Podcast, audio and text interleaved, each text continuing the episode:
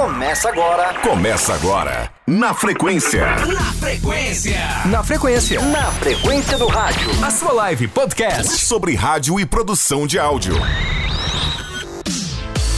frequência, na frequência, na frequência do seu rádio. Agora sim. É, começando mais um na frequência do rádio, um pouquinho de atraso aqui, porque quando dá 8 horas da noite, a internet dá aquela congestionada e a gente, mesmo assim, aos trancos e barrancos, a gente começa aqui, né? É, hoje, é, dia 30 de julho, nossa, passou já mais da metade do ano desse ano que não acaba, né? Estamos aqui junto com Passaju, Ed Venturini, o Rodolfo é, trabalhando, não está podendo é, participar aqui com a gente. O Caio também, fazendo já campanha política. Votem no Caio, número depois ele fala. Está aqui com a gente. Boa noite, Passaju, tudo jóia? Boa noite, boa noite, Robertinho, boa noite, Ed. Boa noite ao nosso convidado de hoje, Daniel Stark, o criador e proprietário do site Referência em Notícias Radiofônicas no Brasil, Tudo Rádio. Hoje, uma live mais do que especial o, o, nosso querido Daniel tem muito conteúdo e tem muita notícia boa pra gente. Mandar um abraço aqui pro Ed. Alô, Ed. Fala, Passajô, fala todo mundo aí do Na Frequência. Obrigado a vocês que se ligam sempre aqui com a gente. Primeiro eu queria dizer que o canal tá cada dia crescendo mais e mais, muita gente chegando, novos adeptos aí, pessoal que está adicionando e compartilhando também com a turma. Isso é muito legal. E segundo, das boas-vindas ao Daniel Stark, a gente já conversou algumas vezes e agora vamos bater um papo assim mais profundo sobre rádio, sobre mercado, sobre mudanças, tecnologia, sobre as novidades do rádio lá fora também, já que ele é um cara muito antenado, tá sempre sabe o que está acontecendo nas rádios dos Estados Unidos, da Europa, e pode passar também um referencial para a gente em relação ao Brasil. Quais são as principais mudanças? E o futuro do rádio? O que, que a gente espera aí para pós-pandemia, para esse ano de 2021? Porque 2020, meu amigo, praticamente já está indo assim, ó, rapidinho. Daniel, bem-vindo. Boa noite, pessoal. Obrigado pelo convite. Estou bem feliz de estar aqui com vocês. Quero parabenizar, inclusive, pelo projeto. Ter acompanhado a, a maioria das lives, assim que tempo permite, a gente acompanha depois, acompanha ao vivo, é bem legal. E realmente, quanto mais a gente falar de rádio, mais a gente trocar figurinhas, acho que todo mundo é, evolui de alguma forma, a gente aprende também algum, é, o, o, que, o que foi bom do exemplo lá atrás, o que pode acontecer lá na frente, a gente tentar mapear esse, esse veículo de comunicação que a gente é apaixonado, né? Não tem outra palavra, mas é, ele é apaixonante e a gente é apaixonado por ele.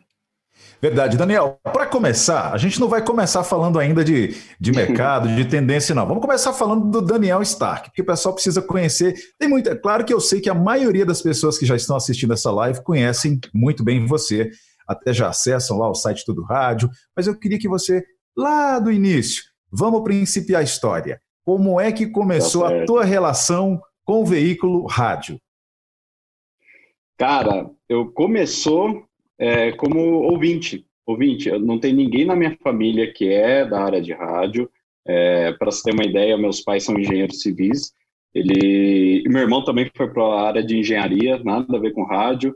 Então, o que aconteceu foi que o meu avô, no interior de São Paulo, era um grande ouvinte de rádio, que era, assim, acompanhava muito as partidas de futebol da, da Jovem Pan, pedia para todo mundo ficar quieto para ele ouvir o começo da jornada esportiva, isso meu pai pegou muito da infância dele também, como eu vou fazendo isso. Meu pai também foi um grande ouvinte de rádio, quando era moleque ele entregava um radinho, indicava as rádios que ele gostava, botou um rádio no meu quarto e assim eu fui acompanhando. E aí comecei a acompanhar os monstros lá em Mojimirim, eu morava em Mojimirim, na região de Campinas. E eu comecei a acompanhar alguns monstros que estavam nascendo no rádio, né, profissionais, é, vou até citar o nome aqui das emissoras, a Educadora FM de Campinas, a Nova Onda de Mogi Guaçu, eram as minhas referências, Fraternidade de Araras. E depois eu fui para Curitiba, ainda com 8, 9 anos, e acompanhei a Transamérica, Jovem Pan, as rádios populares aqui, Caiobá, 98, e fui uh, cada vez mais ficando apaixonado pelo meio. E meu pai sempre ouvindo rádio, indicando a dele preferido, e eu tinha outra preferência, às vezes a gente discutia normal né? É igual os ouvintes, né? Eles têm as preferênciões, parece que ele está falando de futebol, né? Impressionante. Mas aí acabei me interessando cada vez mais e tinha afinidade com a com, uh, com a internet e pesquisava coisas sobre rádio não achava, era um ou outro detalhe, tinha uma coluna na Folha de São Paulo da Magali Prado, é, uma ou outra tira do Jornal à Tarde, se não me engano, de São Paulo, mas ele tinha, era um apagão sobre rádio, né? não sobre, é, digamos, um detalhe ou outro de programa, mas como, no geral sobre o meio, né? E aí despertou o interesse de falar de rádio na internet. Né? É, tinha uma plataforma de voltada a uma emissora de rádio que eu era fã, e a gente adaptou essa plataforma junto com um amigo nosso aqui de Curitiba, que é o Cassiano Silvério, que hoje é coordenador artístico da Ouro Verde, FM de Curitiba, que está fazendo um brilhante trabalho lá nessa emissora. Boa rádio. E depois, isso foi em 2001. E depois o site foi evoluindo, no começo foi com o nome Planeta Rádio, e em 2004 eu entrei na faculdade de jornalismo, né, fiz comunicação social. E aí a coisa andou de vez, nasceu Tudo Rádio em 2004, 2004, foi uma evolução do Planeta Rádio, tudo rádio está no ar desde 2004. É, me aprofundei na área de jornalismo, entrei em algumas emissoras, passei rápido pela CBN, Rádio Clube Paranaense, Rádio é, Paraná, e aí acabei também fazendo um outro projeto de montagem de rádio customizada para internet, de algumas empresas, mas desde 2007 sou totalmente dedicado ao Tudo Rádio. Então ele foi crescendo em relação a notícias de rádio, a gente foi evoluindo também com pegando impressão do mercado, pegando o, o que os ouvintes colaboram muito, como eles colaboram muito com as rádios, eles colaboram muito conosco, até hoje. É impressionante essa, essa proximidade do ouvinte com as emissoras favoritas. Isso criou duas frentes no site, né, porque hoje ele atende tanto os profissionais é, interessados em rádio ou que tem alguma relação com rádio, marketing, etc., como também os ouvintes, né? Eles participam no site, eles querem ouvir as emissoras preferidas, e o site foi evoluindo dessa forma. Então já temos aí quase 20 anos de história com o site. E pelo menos aí uns 13, 14 anos totalmente dedicado a ele. É assim, é, resumir, né? Mas eu é o, sempre ouvindo o, rádio. Sempre ouvindo rádio, claro. E precisa, e aí agora mais, mais que nunca, claro. né? É, me conta Sim, uma coisa, é, quantidade de acesso hoje no Tudo Rádio? Como é que está o, uhum. site?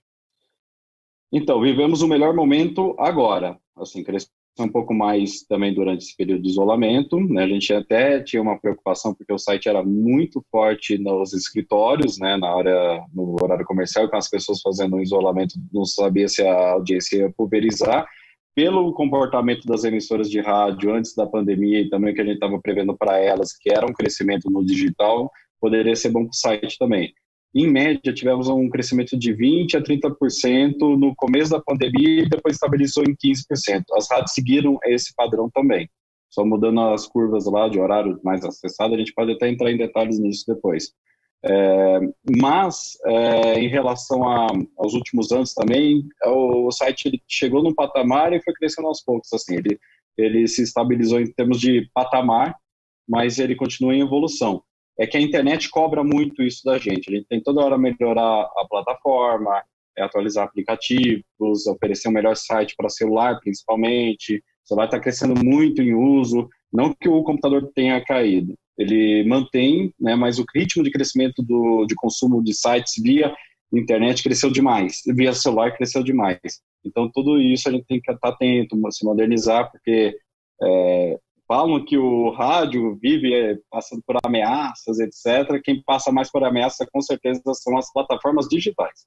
Que toda hora tem novidade, a gente toda hora tem que ficar atento a isso.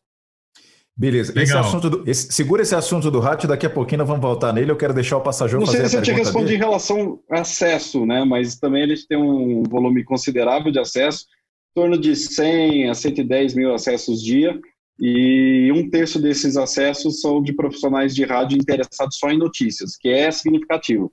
A gente não vai ter 100 mil profissionais de rádio por dia acessando o site, eu não sei se a gente tem isso, inclusive, como força de trabalho, mas uh, o volume é considerável de acesso do site e é crescente. E é legal também, desculpe eu fazer só uma adendozinha, é legal ver, por exemplo, a representatividade que o Tudo Rádio tem hoje na nossa vida, de quem trabalha com comunicação. Quer dizer, todo o profissional que trabalha ligado à comunicação, seja ele rádio ou televisão, ele em algum momento do dia, se ele abrir o site dele ali, o buscador, ele vai digitar tudorádio.com para poder fazer uma pesquisa rápida e saber o que está acontecendo no meio. Isso é fato, viu, Daniel? Legal. Mas, eu, eu fico muito. Pode falar. Não, eu tô, só tô comentando aqui que eu fui lá atrás, quando você falou em Planeta Rádio. Planeta Rádio. quando justamente conheci o seu trabalho. É, e eu queria saber o seguinte: quando é que você sentiu que o Tudo Rádio deu certo? Assim, aconteceu alguma coisa, é, o número de acessos, algum um profissional, é, é, um grande profissional entrou em contato com vocês? Uhum. Porque ali, até então você falou, né? Você, você começou ali, estava na faculdade, começou a fazer o, o site, né, de maneira mais profissional, mudou o nome para Tudo Sim. Rádio. E, assim, tudo muito no início ali, né? Quando que você Uhum. viu que realmente ia dar certo esse projeto Tudo Rádio? É, eu confesso para você que é difícil mensurar a época do Planeta Rádio, porque era, eu tinha 15 anos, né? E a internet ainda, é, o site começou numa época que eu tinha internet de escada ainda. Era, enfim, tudo que, a- que a gente lembra como que era, né? Mas na- foram alguns, é, algumas etapas que foram é, fui percebendo que o site estava realmente é, ganhando fôlego, né? Mas a gente tinha uma troca já com alguns profissionais importantes de rádio desde o início, né? O que nos fez aprender bastante, inclusive. A gente apanhou de alguns lá no início também. Isso foi muito interessante. Então, eh, hoje em dia a gente encontra algum desses profissionais e eles falam: ah, vocês melhoraram, hein? Ó, tá mais sério o negócio. Isso é muito legal, na verdade, porque realmente a gente foi aprendendo junto com o mercado naquela época. Eu acredito que a partir de 2007, 2008, realmente ele estava mais como referência. A gente já conversava com vários institutos de pesquisa, com, com empresas, é, com as emissoras de rádio, entendendo também as necessidades do mercado, é, as necessidades dos ouvintes também, conseguindo fazer um mapa é, mais claro desse comportamento do, também dos ouvintes, eles entrando mais em contato com a gente, a gente conseguindo filtrar bastante as informações que eles queriam passar para nós. É, eu acho que aí, a partir dessa base de jornalismo que nós tivemos, eu tive através da universidade e que os nossos colaboradores também tiveram, conforme eles foram evoluindo, junto com a gente, conforme as pautas foram ficando mais sérias e mais cuidadas, com certeza o peso foi assim respondendo já na sequência. Mas quando eu decido, é, eu já tinha, digamos, uma vida estruturada que necessitava claro, eu precisava me manter, eu tinha outro trabalho, eu atendi algumas empresas na área de comunicação e tecnologia, mas a partir do momento que falei, não, tudo rádio, é, ele, eu vou precisar ficar dedicado exclusivamente para esse portal. Foi em 2008, e aí a coisa engrenou e precisou engrenar, né? Tinha muita coisa em jogo, não só por causa da importância do site em relação ao mercado, que ele já representava em algum nível, e também para, enfim, como projeto profissional de meu projeto profissional e das pessoas que estavam envolvidas nele também, né? E hoje o Tudo Rádio é você e quem mais? É, quem te auxilia a, a manutenção do, do site? Vamos lá, eu tenho na parte de jornalismo tem o Carlos Marçário, que a gente está quase cara, fez 10 anos. Em 2019 fez 10 anos que ele está com a gente. Então, ó, já tem chão, ele pegou várias fases do site. Tem também tem um outro jornalista que está entrando agora na área de, de redação para dar um suporte para nós. Mas a maior parte de, de organização, por, incrível que pareça, é a parte de desenvolvimento. Então, tem desenvolvedor para o site, tem desenvolvedor para o aplicativo, tem estrutura de servidor, é, tem mais outro também é, colaborador de suporte para fazer as listagens, organizar tudo, responder o pessoal que entra em contato com a gente, fazer. Tem mais outra pessoa também responsável para entrar em contato com as emissoras em relação à, à parte de players. É, e aí também tem os colaboradores diretos, os indiretos. Então acaba tendo que assim direto envolvido ao site são oito a nove pessoas. E depois a gente tem uma rede próxima, que orbita próximo da gente, de 40 pessoas. Então, aí é dessa forma que vai trabalhando de forma colaborativa. Que é a cara da internet, na verdade, né? A internet, ela acaba funcionando dessa maneira, né? Com muita colaboração de pessoas que estão lá, de repente tem outras atividades e querem, de alguma forma, ajudar o site e o rádio, porque tem o rádio como uma paixão, né? Exatamente. Eu achei legal que você comentou, né, do, do, do começo dessa história lá, da, desde a época do Planeta Rádio, é, sobre uhum. a colunista Magali Prado, que realmente eram poucas coisas que tinha ainda em jornal impresso, né? Eu cheguei a trabalhar com a Magali e também é uma ótima pessoa pra gente bater um papo depois aqui no, no Na Frequência também. E, e muito legal essa trajetória. Vou aproveitar aqui rapidinho essa esse momento para mandar um abraço para a galera, já que já está aqui no, no, no, chat, já participando, né? O pessoal gosta de, de interagir bastante e a gente daqui a pouco já volta para saber um pouquinho mais sobre o Daniel do, do Tudo Rádio. O, que ficou, né, Daniel? Quase seu sobrenome, né? Daniel do Tudo Rádio? Sim, praticamente. Daniel Tudo Rádio é. Stark agora. É. Quase isso, praticamente. Beleza, então vou mandar um abraço aqui é pro. Eu... Ah, pode falar. Não, continue, por favor. É, só pra mandar um abraço aqui pra galera. O Tá Machado tá falando boa noite, amantes do rádio, ligaram com a gente aqui. O Oswaldo Figueira é, também. O Eduardo Tamura. O Tairoga, locutor, tá sempre com a gente aqui também participando do, do, do, do, do rádio, do Na Frequência, né? O Sérgio Duarte. e beleza, é isso aí. É tudo, tudo rádio, não tem jeito, né? Frequência, claro. sintonia. conexão o nome, agora. Né? O nome é muito forte, né, cara? O nome é muito forte, é muito bom, é muito legal. Daniel, usando essa, essa experiência que as pessoas têm com tudo rádio, que é poder acompanhar a emissora que gosta, a da sua preferência, aquela que você acha legal, seja aqui no Brasil, seja fora do Brasil a escolha que o ouvinte tem de poder acompanhar isso online, queria que você falasse um pouquinho sobre a medição da audiência hoje em dia. É, como que como está acontecendo essa medição? Porque antes a gente tinha a medição por pesquisa, mudou agora a pesquisa. É, esclarece para a gente um pouquinho como que está sendo hoje feita essa medição da pesquisa de audiência das emissoras de rádio. Olha, na verdade, essa é uma das grandes. Sempre foi uma polêmica no, no meio rádio, mas ela agora, digamos, está um pouco mais acirrada, porque há uma necessidade de aprimorar a pesquisa de rádio. É, a gente ainda é muito em recall, por mais que tenha o, a entrada de, de questionário online, é, principalmente agora na pandemia, ficou mais complicado ainda, porque a gente não tem o face-to-face, -face, que é, é, a medição, que é a entrevista de rua, em pontos de, de fluxo e etc. Então, tem uma série de discussões, não se sabe também se essa pesquisa feita por e-mail também é útil para pegar o público jovem. Às vezes a gente pode falar, ah, o público jovem está ouvindo cada vez menos rádio. Mas será que ele está sendo realmente atingido pela pesquisa? Então, tem várias dúvidas aí em relação a isso. E justamente é isso que está em discussão hoje em dia. É, participei recentemente de um webinar da EP que se discutiu muito a necessidade de é, aprimorar a pesquisa é uma dificuldade no mundo inteiro é, a pesquisa de rádio porque ela acaba confrontando com os dados que a internet acaba é, é, passando para o mercado em relação a como funciona, por exemplo, um site, uma rede social, são números muito rápidos, aparecem, às vezes eles é difíceis de explicar, eles são muito grandes e as métricas, aí depois tem que puxar para engajamento para ver realmente a efetividade daquela daquela transmissão daquela mensagem. E o rádio, na verdade, ele passa por um processo de, além de aprimorar as pesquisas, de também saber explicar para que ele serve em relação a, por exemplo, uma campanha. Qual é o papel do rádio na sociedade? Tem números maravilhosos, mas é, a grande discussão que a gente passou de vários painéis desses webinars que aconteceram agora é de que a gente precisa reeducar o mercado de rádio e reeducar também as nossas, é, retreinar nossas equipes para poder defender e unificar o discurso de do, do meio rádio. Mas, enfim, o que, que a gente fala muito para as emissoras de rádio? A maioria dos mercados não tem pesquisa regular, né?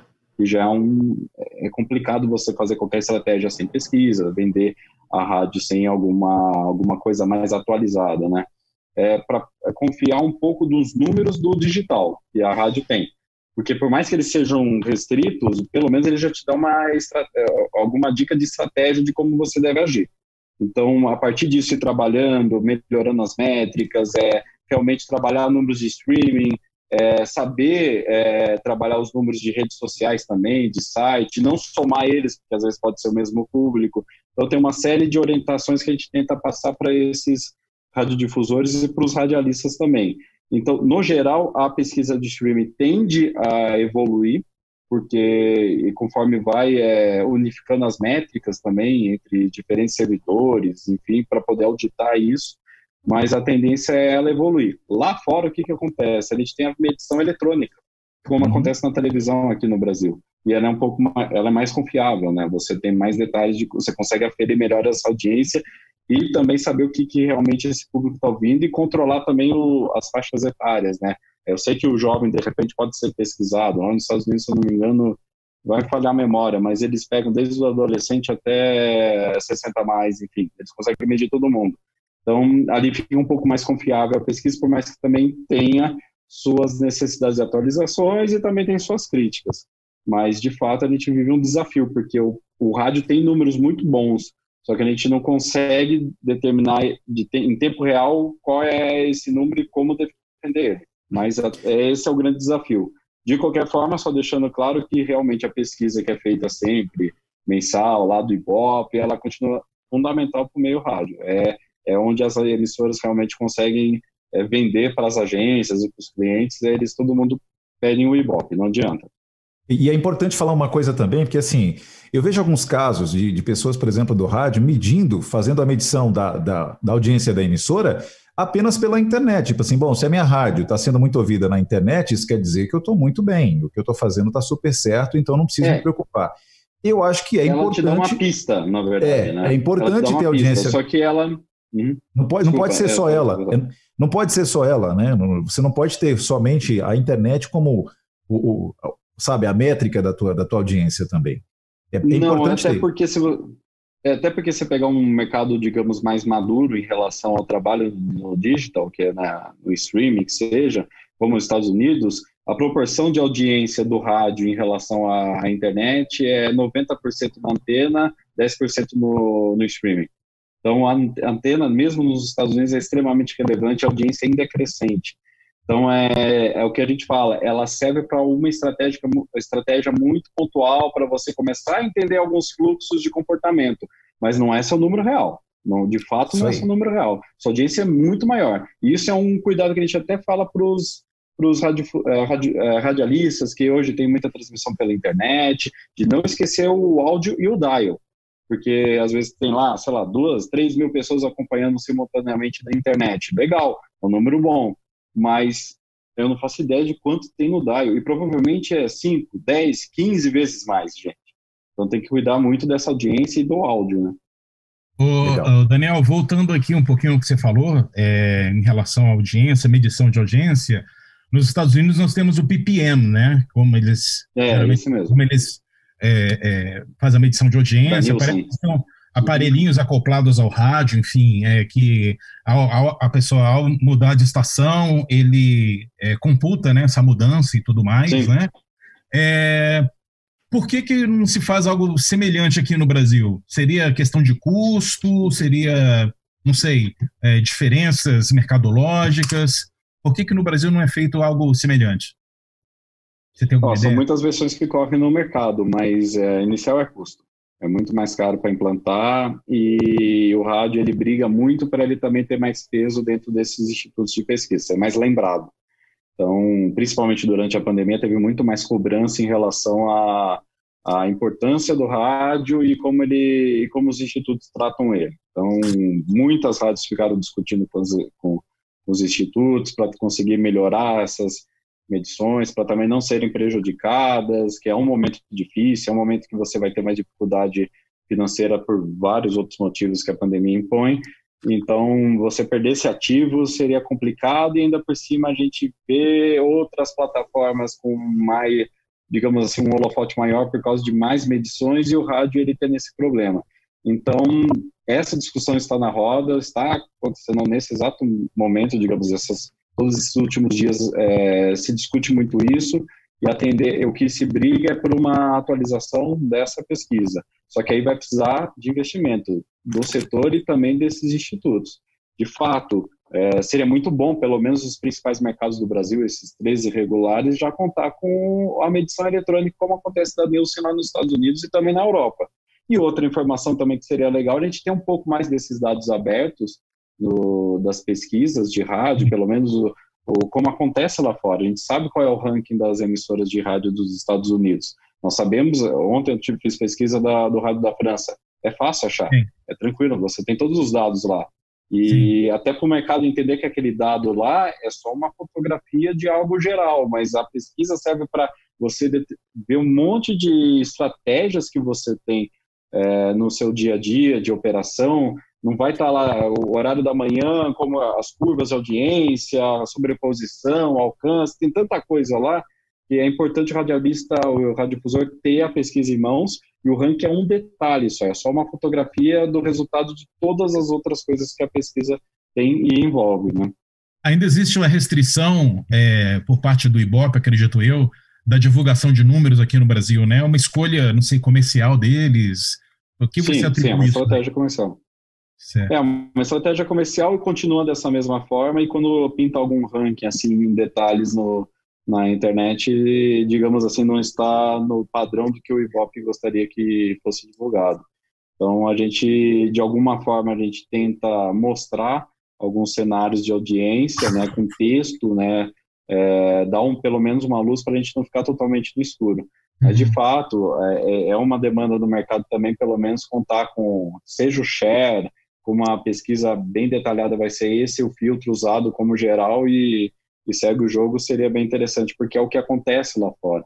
A gente, Sim. pelo menos, tem uma um termômetro né, de como é o, o comportamento da audiência entre os formatos. E o mercado de rádio precisa se educar muito também. Eu acho que está melhorando conforme a gente. Que é um assunto que a gente talvez vai tomar a noite toda aqui, que é migração, formatos de programação, tendências, etc. Que quanto mais a, maior a formatação do meio, mais a gente consegue ampliar o alcance do rádio, então vai ter mais gente ouvindo o rádio, e a gente também consegue defender melhor esses formatos. Então, não, não é, é uma rádio que tem um formato específico, não é, não busca o primeiro lugar geral. Então é isso que o mercado começar a entender, principalmente nos centros médios, que às vezes parece que é uma obrigação que uma rádio chegue em primeiro, às vezes ela até chega em primeiro geral, e isso vira um problema para ela, porque naturalmente ela sai do, do, primeiro lugar, do que não era dela, porque as outras de rádios mais abrangentes, tipo, formatos mais abrangentes, populares, conseguiram retomar a posição, aí ela apanha comercialmente. Então tem uma série de coisas que a gente, aquele, aquilo que eu falei anteriormente, precisa reeducar o mercado e retreinar nossas equipes. Isso é urgente.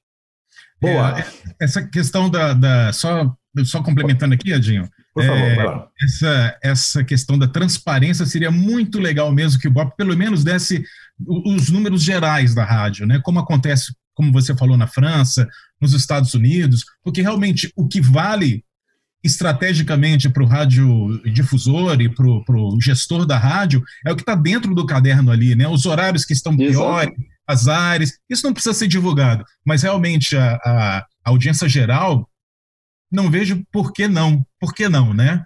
Realmente seria uma. É, mas, muito mas eu, eu, entendo, é, eu entendo um pouco do, do, do, dos institutos de pesquisa também querendo segurar um pouco os números, porque é a história que a gente falou de reeducar o mercado de, e entender a necessidade de pesquisa.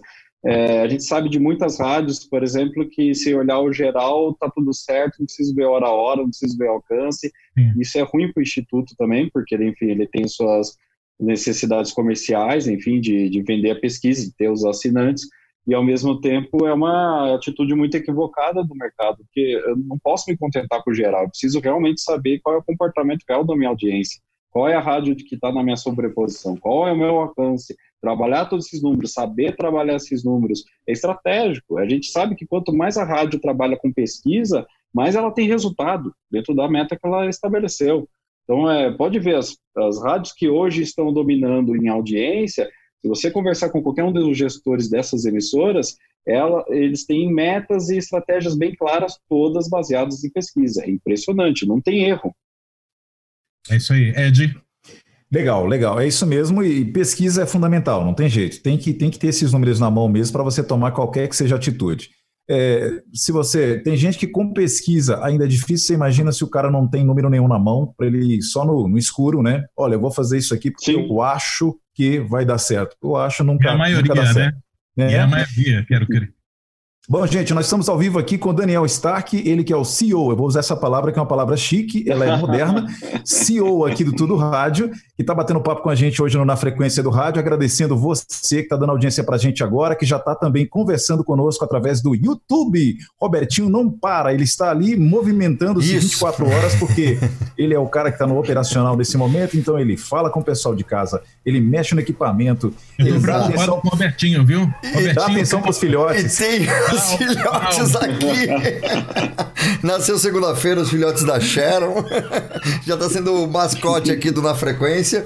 E eles estão com fome, cara, estão agitados aqui. Então por isso que eu tô falando menos um pouquinho, mas tô curtindo muito, olha lá, curtindo muito a entrevista aqui com o Daniel.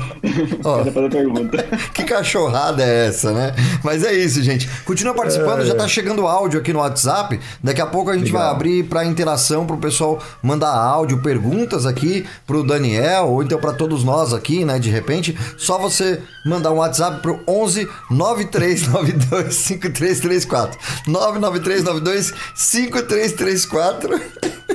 Deixa eu cuidar da cachorrada lá. Agora escandalizaram mesmo de ver. Eles estão querendo participar, né? Estão ouvindo aqui eu, eu falando, estão querendo participar. Vou mostrar na live aqui os cachorros depois. Daniel, vamos falar um pouquinho sobre pandemia, sobre esse cenário atual que a gente está passando agora. E eu sei que você é um cara muitíssimo bem informado, conversa com todo mundo de rádio, tem contato com diretores de grandes emissoras. A gente acompanha aí o tempo todo os teus passos aí, as fotos, as postagens, e sabe que você é um cara que você está sempre muito entrosado nesse meio, claro. E aí eu quero que você fale, da, na tua visão, nesse momento, é, o rádio antes da pandemia, como é que estava o rádio antes da pandemia, o rádio nesse momento da pandemia, o que, que as emissoras de rádio, pelo menos as que você está tendo contato, você está vendo qual a movimentação, quais são as ações que estão sendo tomadas mediante essa pandemia, e o que, que a gente pode. É muito difícil falar o que pode se esperar de- depois desse cenário, Sim, porque a gente aham. nem tem uma previsão, né? Não tem uma luz ainda no fim do De túnel. quando vai terminar, né? Mas Uhum. qual que é o procedimento? Qual que seria, digamos assim, uma dica para se tomar nesse momento? É, é vender? É, é conscientizar? O que, que as rádios nesse momento devem fazer para se aproximar mais dos seus ouvintes, na tua visão?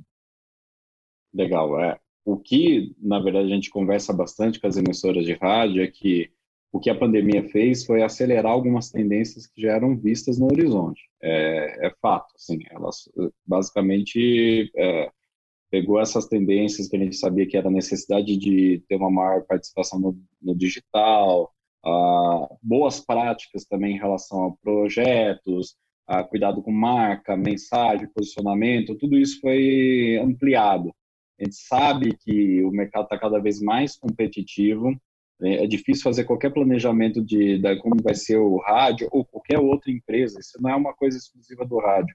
Daqui é. cinco anos é difícil, é difícil. Eu falo, vira e mexe, falo brincando que é difícil prever o futuro de uma padaria daqui cinco anos. Então é assim, as coisas mudam muito rápido. O que eu posso dizer que antes da pandemia é que o rádio coleciona números que invejam outros setores econômicos. Isso é fato. É, vamos pegar o número dos Estados Unidos, por exemplo. 92% dos americanos, do, da população norte-americana, ouvem rádio semanalmente. Isso número é invejável. É maravilhoso esse alcance. É o maior alcance entre todas as plataformas de mídia lá nos Estados Unidos. E esses números, eles, oscilam entre 85 a 93, 94, dependendo do país analisado. Na Europa, está entre 89, na Inglaterra, se não me engano, acho que a última pesquisa da rádio foi 89. Então, são bons números. Eu acho que o, nossos problemas em relação ao rádio antes da pandemia são problemas operacionais nossos do Brasil, que a gente tem uma série de coisas para discutir, como a questão de pesquisa, como a questão de projetos, organização do dial, formatos, é, migração, digita, digitalização ou não do nosso espectro. Então, é um assunto que acho que se a gente deixar nessa live aqui, vai até. Essa live vai ter três, quatro horas. Vamos lá. Sobre a pandemia. É, o que aconteceu? As rádios, elas começaram a investir muito na proximidade com a comunidade, seja ela operação em rede ou não, elas começaram a, a bater muito nessa tecla de eu preciso ajudar desde o do parceiro, o cliente que está aqui conosco, vai enfrentar dificuldades, talvez até mais do que a emissora de rádio, muitos deles não vão poder nem funcionar, nem estar com as portas abertas, enfim. Então, eu vou precisar é, ajudar essa população e principalmente os ouvintes. Eu vou prestar serviço, vou precisar orientar essas pessoas nesse momento que, inclusive, a cada semana que passa, tem uma informação nova que eu preciso orientar as pessoas da melhor maneira possível. Estou é, precisando tratar da, da, da saúde dessas pessoas, do cuidado delas, da responsabilidade delas na sociedade. E eu acredito que o rádio, nesse primeiro momento, na, na maioria das emissoras, fez muito bem esse papel. Seja apoiando deliveries, é, incentivando as empresas a irem para o digital, que era uma alternativa. Uh, outras também é, é união de emissoras de rádio para poder proporcionar uma mensagem de otimismo para o ouvinte que está angustiado, está em isolamento. Então, a gente teve casos de é, mensagens conjuntas, execução da mesma música e tem uma mensagem bonita por várias emissoras do Brasil. Começou ali em São Paulo, rádios do Rio já entraram, Curitiba, Goiânia, foi todo mundo junto. Aí depois foi outra iniciativa de rádios é, assinarem mensagens de forma conjunta. Então, uma é, copiando o projeto da outra, mas de uma forma positiva. Ah, ah, um exemplo hipotético, ah, fizeram em Campinas tal coisa, então vou fazer também em Salvador, e assim vai. Isso é muito legal, essa troca. E isso fortaleceu a união do meio, que é necessária para a operação do rádio. A gente depende muito dessa tecla. E a gente tem as concorrências locais, elas vão continuar existindo, mas algumas práticas elas têm que ser abandonadas. A gente tem que compensar como bloco justamente para defender as emissoras, para defender os profissionais e para defender a sociedade. Então, conforme a gente for agindo mais em bloco, de forma mais unida, a gente defende melhor o meio rádio e também presta melhor serviço, entreter melhor, enfim. E o rádio, durante a pandemia, em relação à relevância e audiência, ele foi evoluindo, porque no começo a gente teve aquela estilingada do jornalismo, super necessário, o rádio ajudou uhum. muito, prestou muito serviço. Isso nas emissoras, que têm o jornalismo como a sua essência, mas também as de entretenimento que abriram um pouco mais de espaço para prestação de serviço e jornalismo. Na sequência, a gente percebeu que o jornalismo continuou em alta, mas aumentou a demanda por entretenimento. As pessoas estão em casa, elas precisam ouvir música. Música foi um dos itens mais procurados nas emissoras de rádio. É, programas de entretenimento em geral também. Então, todos o conteúdo de rádio foi fortalecido. Então, a gente, num primeiro momento, achava que as rádios musicais teriam alguma dificuldade, porque o jornalismo virou algo mais essencial, naquele né, primeiro momento, em março, em abril, depois as, as rádios musicais deram uma estilingada também de audiência. Então, todas elas participaram, digamos, da elevação de audiência. Isso foi muito bom. A grande questão é sobreviver a isso. E como você vai ser lembrado pós-pandemia? Então, se as emissoras de rádio que estão hoje operando conseguirem sobreviver, por mais que tenham suas dificuldades é, locais em termos de comercialização, eram ou uma ou outra também estava início de projeto e foram atrapalhados por isso. Se conseguir sobreviver, com certeza vão sair fortalecidas lá na frente. A gente não sabe como que vai ser o que país que vai ser esse, esse país lá na frente, qual vai ser a situação de comercial do mundo também, é, da população em geral, mas ah, de fato o meio sai fortalecido como algo como um veículo mais relevante. E o mosaico, que é o dial, né, de opções, de formatos, ele provou ser a grande arma do rádio, assim, para ele, né, para reter audiência. Eu tenho tudo no dial. Eu tenho, e isso prova como é mais importante ainda pensar de forma estratégica os formatos de rádio, é, qual é o público que eu tenho na minha região, como eu vou atender esse público, se devo ou não fazer algo parecido e concorrer com aquela rádio que já está estabelecida, se de repente tem uma oportunidade de dar uma virada aqui, fazer outra coisa. Então, tudo isso de forma estratégica. Aí volta para aquela pergunta anterior, pesquisa. Então, a gente sempre vai passar por isso, é, entender o comportamento da, da, do, da audiência, o rumo que o, o rádio está tomando, mas eu enxergo, eu sou um otimista em relação a isso. É, que a gente tem números muito bons, a gente tem um momento muito importante, o, radio, o radialista também tem um momento, um papel fundamental de se redescobrir na rádio, do peso que ele tem nessa estrutura que é a rádio, e acho que se a gente sair bem é, na parte financeira, a gente conseguir manter os projetos no ar, a gente vai, ser, vai sair muito bem lá na frente, com certeza. Beleza, João. A gente, a Opa, gente acompanha... Todo mundo ao mesmo tempo? Deixa eu aproveitar e mandar um abraço aqui pra galera. Aqui tem áudio aqui, já participação que já tá na pendência, Passa Ju. Legal. Depois a gente volta aí para vocês dois continuarem o bate-papo com o Daniel, aproveitando, o Daniel vai bebendo água enquanto isso, né? É água? Eu falo demais, cara. Beleza, a gente vai ter em breve a caneca do Na Frequência aqui, que nem o do Jô, né? A gente não vai saber o que tem dentro. Beleza, mandando um abraço aqui então pro o David Gil, né? O Detone, da Best Rádio aqui, Opa. tá falando.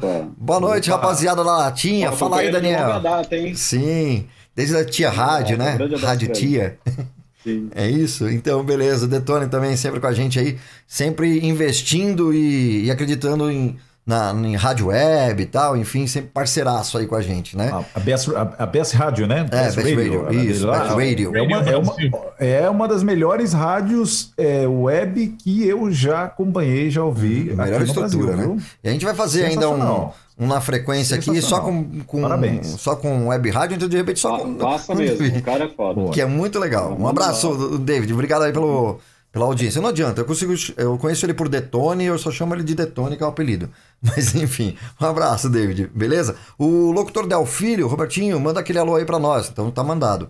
O René Lopes, convidado de alto garbo e elegância, hein? Olha lá. Olha só. Tigrão de Itaquá. O Tigrão de Itaquá mandando um alô pra gente, beleza? Thaís Marques, boa noite. Ileana Mauês, olha, Ileana Mauês tá lá no Pará, curtindo aí a, o Na Frequência, né? O Tacacá. O Tigrão de Itaquá é famoso pela, na Band FM. né? Isso, ele mesmo, Então, exatamente. vídeo de madrugada. Olha aí, Tigrão, tá vendo? Você fala que não é famoso, aí todo mundo te conhece já, Tigrão. Na Band FM, lá, o Tigrão aparece no programa do Ratinho, em vários programas lá tal, enfim, ele é famoso, né? É, Conheci ele do Band Coruja. Bacana aí, do rádio, né? O Wanderson Correia também, ótima entrevista, temas bem relevantes para o nosso meio, valeu. Jorge Correia, um grande abraço ao Robertinho, Rede Blitz e todos os participantes. Valeu, um abraço, Jorge, que fez parte aí também da, da Rede Blitz aí. O rádio tá no meu sangue, ele tá dizendo aqui. Valeu, mano. É o David respondendo aqui. E temos aqui uma participação do WhatsApp, uma pergunta, vamos ouvir aqui, que é do Wanderson Correia, que inclusive na semana passada, na- no nosso programa da semana passada, é, o cara pediu um emprego no ar aqui e ganhou. Ganhou. É assim. Foi melhor que Show online. Pediu um emprego no ar, a outra pessoa que estava ouvindo já arrumou um emprego pro cara. né? No rádio ainda, né? Então foi bem interessante mesmo essa participação do Wanderson. Vamos ver qual que é a dúvida dele agora aqui no Na Frequência. Boa noite, pessoal do Na Frequência, aqui é o Anderson Correia, direto aqui de Mantena. Mais uma vez, parabéns aí pela live. Boa noite, Daniel Stark. É, queria fazer uma pergunta para o Daniel com relação à questão aí da medição de audiência, né, o Ibope da rádio. É, a gente sabe que nos grandes centros, como o próprio Daniel acabou de dizer, tem a questão aí do Ibope. né, o Passaju falou sobre os Estados Unidos, que tem um aparelho que é colocado em alguns aparelhos é, de rádio, enfim. É, a realidade do interior é diferente, né? A gente sabe que é, é- é diferente. E eu queria, Daniel, saber de você o seguinte: como que a gente que trabalha com rádio, locutor, temos um programa, como que a gente pode estar fazendo esta medição de audiência? É, temos o stream, como você disse, que é, é um número que não remete com a realidade. Muitas vezes as pessoas que estão ouvindo no dial é infinitamente maior do que as que estão acessando o site, mas também pelo site dá para a gente ter um norte. É, eu queria saber de você assim, tem como a gente estar fazendo algo no ar para estar medindo esta audiência, tá usando o, o telefone da rádio, né, para estar vendo essa audiência, para mensurando essa audiência. É possível mensurar essa audiência, o Daniel, em números reais através das participações, por exemplo, no WhatsApp, as mensagens que a, a emissora recebe no WhatsApp ou não? A gente teria que contratar um- uma pesquisa Ibope para estar vindo até a cidade e estar fazendo uma pesquisa para a gente ter aí esses números reais, né? Ou é possível através dos outros canais que eu já- citei, rede social, telefone fixo e até mesmo WhatsApp e o stream está medindo e a gente está sabendo essa, esse número real de, da audiência, de pessoas que estão acompanhando o programa num determinado horário. É possível mensurar isso é, é, é, por horário, qual horário, qual pico de audiência que a gente tem através das participações no WhatsApp, no telefone, enfim. Queria que você falasse pra gente aí. Grande abraço, Daniel. Abraço aí ao pessoal do Na Frequência. Vai aí.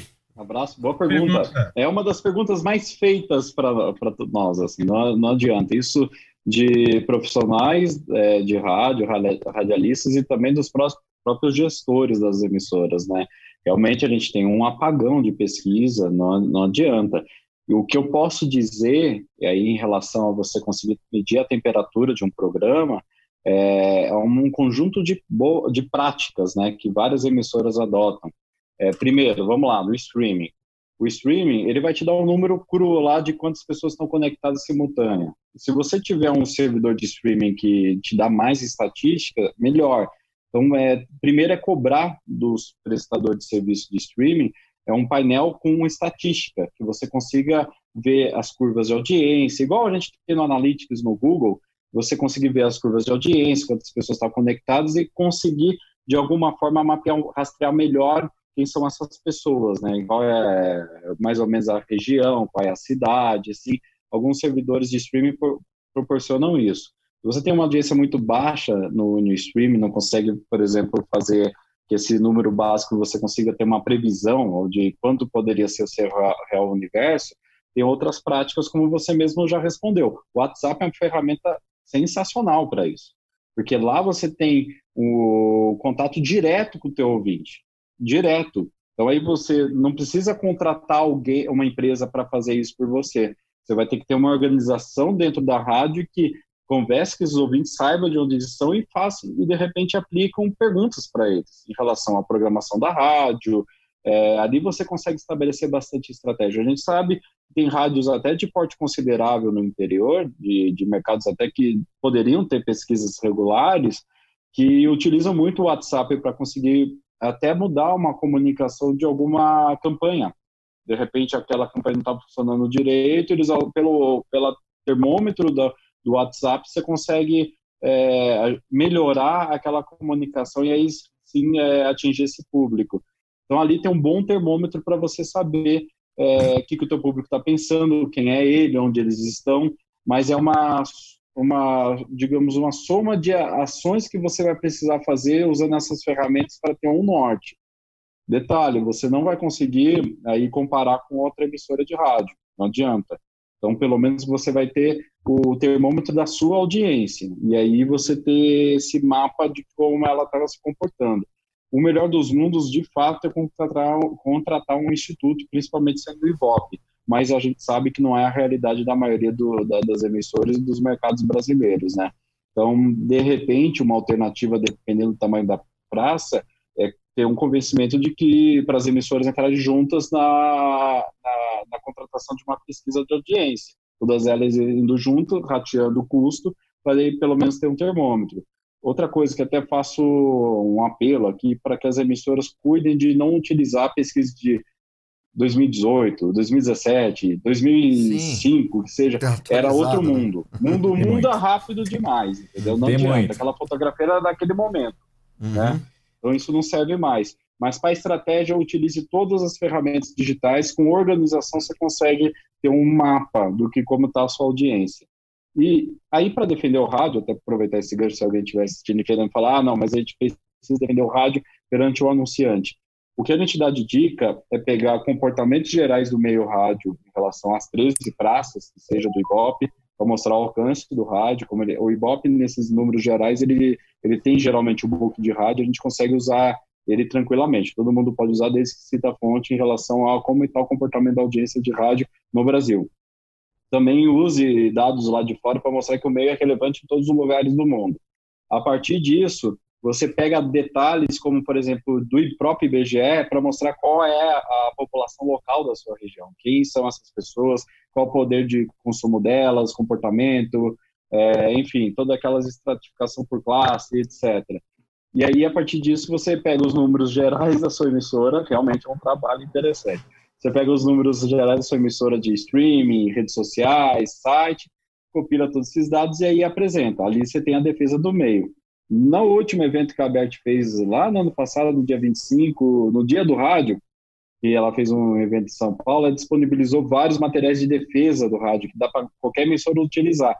E eu acho que esses materiais ainda estão atualizados, é legal, dá para usar aquilo lá, dá para defender o meio que do ar. Eu estava nesse Ó, evento tem uma, aí. tem uma só, só fazer um adendozinho uhum. que o Daniel falou tudo aí. Tudo isso é excelente, as dicas são, são fantásticas. Sim. Tem outra coisa também, que inclusive eu, quando atuei com equipe de promoção, por exemplo, em rádio, já fiz. É claro que essa pesquisa não vai servir para você comparar com a outra emissora, porque é uma pesquisa que você está fazendo, né?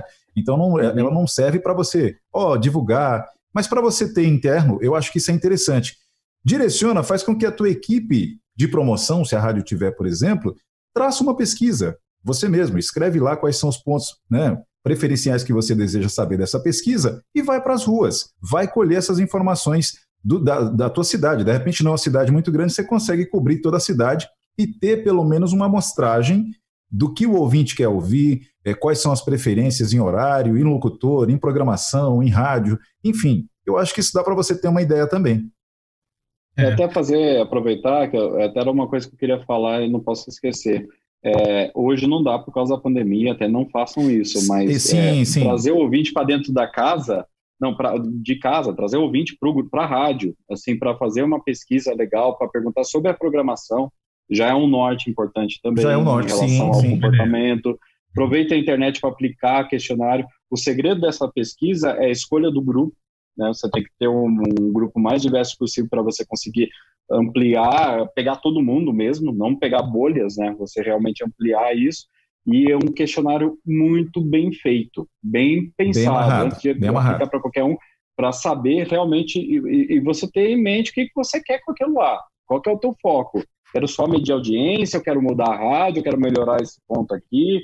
Realmente eu, não- eu não sinto, não tenho firmeza em relação ao período da manhã. Como que a gente vai, o que, que a gente pode mexer, o que está acontecendo.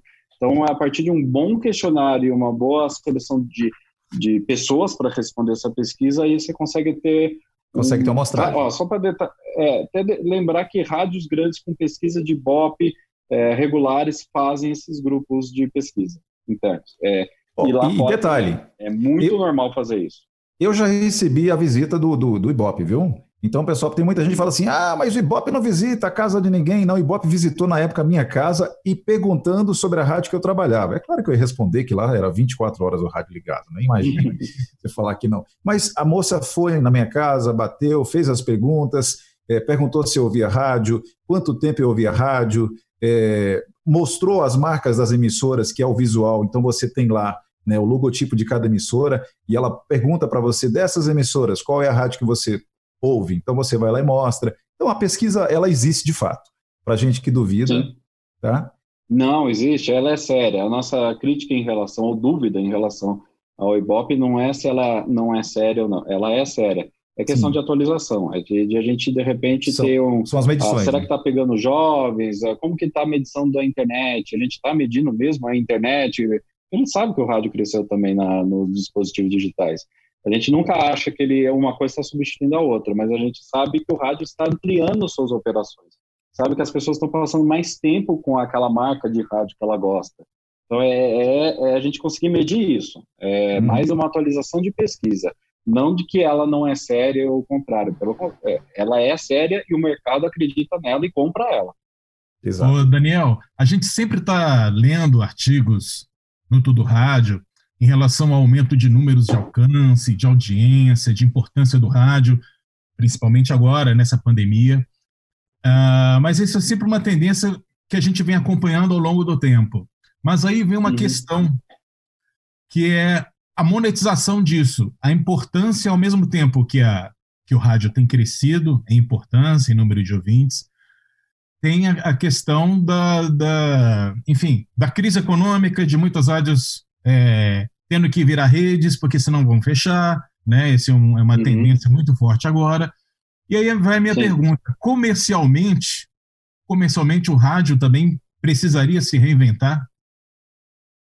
Sim, sim, de fato. A gente, eu acho que principalmente é retreinar as equipes, de comerciais também, ter uma maior sinergia entre o artístico e o comercial, é, resolver esses departamentos internos, acho que é, é necessário.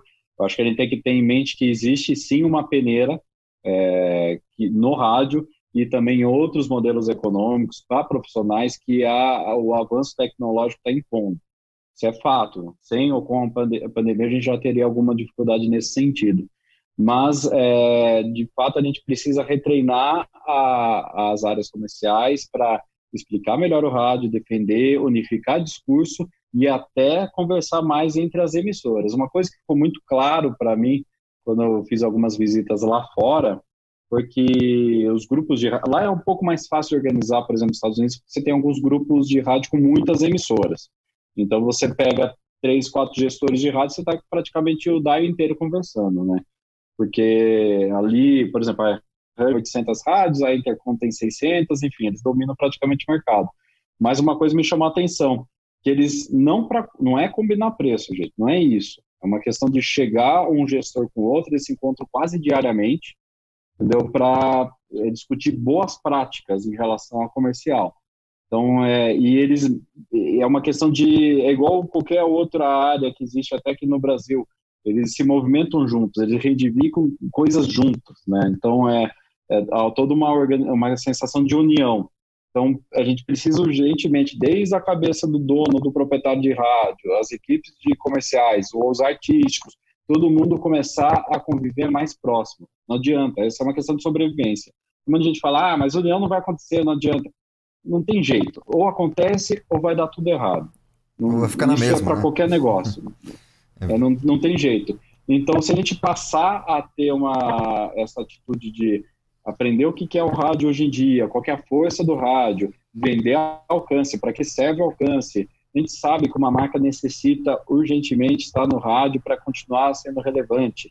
A gente tem esse movimento recentemente, todo o rádio noticiou a Apple para bombar o sistema de streaming de vídeo dela, ela nunca fez um movimento desse de, de aumentar para caramba as inserções de, de, de anúncio em rádio, isso rádio AM e FM nos Estados Unidos, que chegou, ela acabou virando pela primeira vez é, uma dos dez maiores anunciantes de rádio dos Estados Unidos na semana passada. Então, porque sabe, eu tenho um serviço novo, eu preciso mostrar para as pessoas onde as pessoas estão, qual veículo que atinge todo mundo. Rádio, não adianta. Então, o, o, a gente precisa urgentemente saber mostrar melhor esse papel do rádio. Lá fora a gente está um pouquinho melhor evoluído. Alguma, a gente tem boas práticas aqui no Brasil, de fato, tem muita gente boa defendendo o rádio e vendendo bem as emissoras.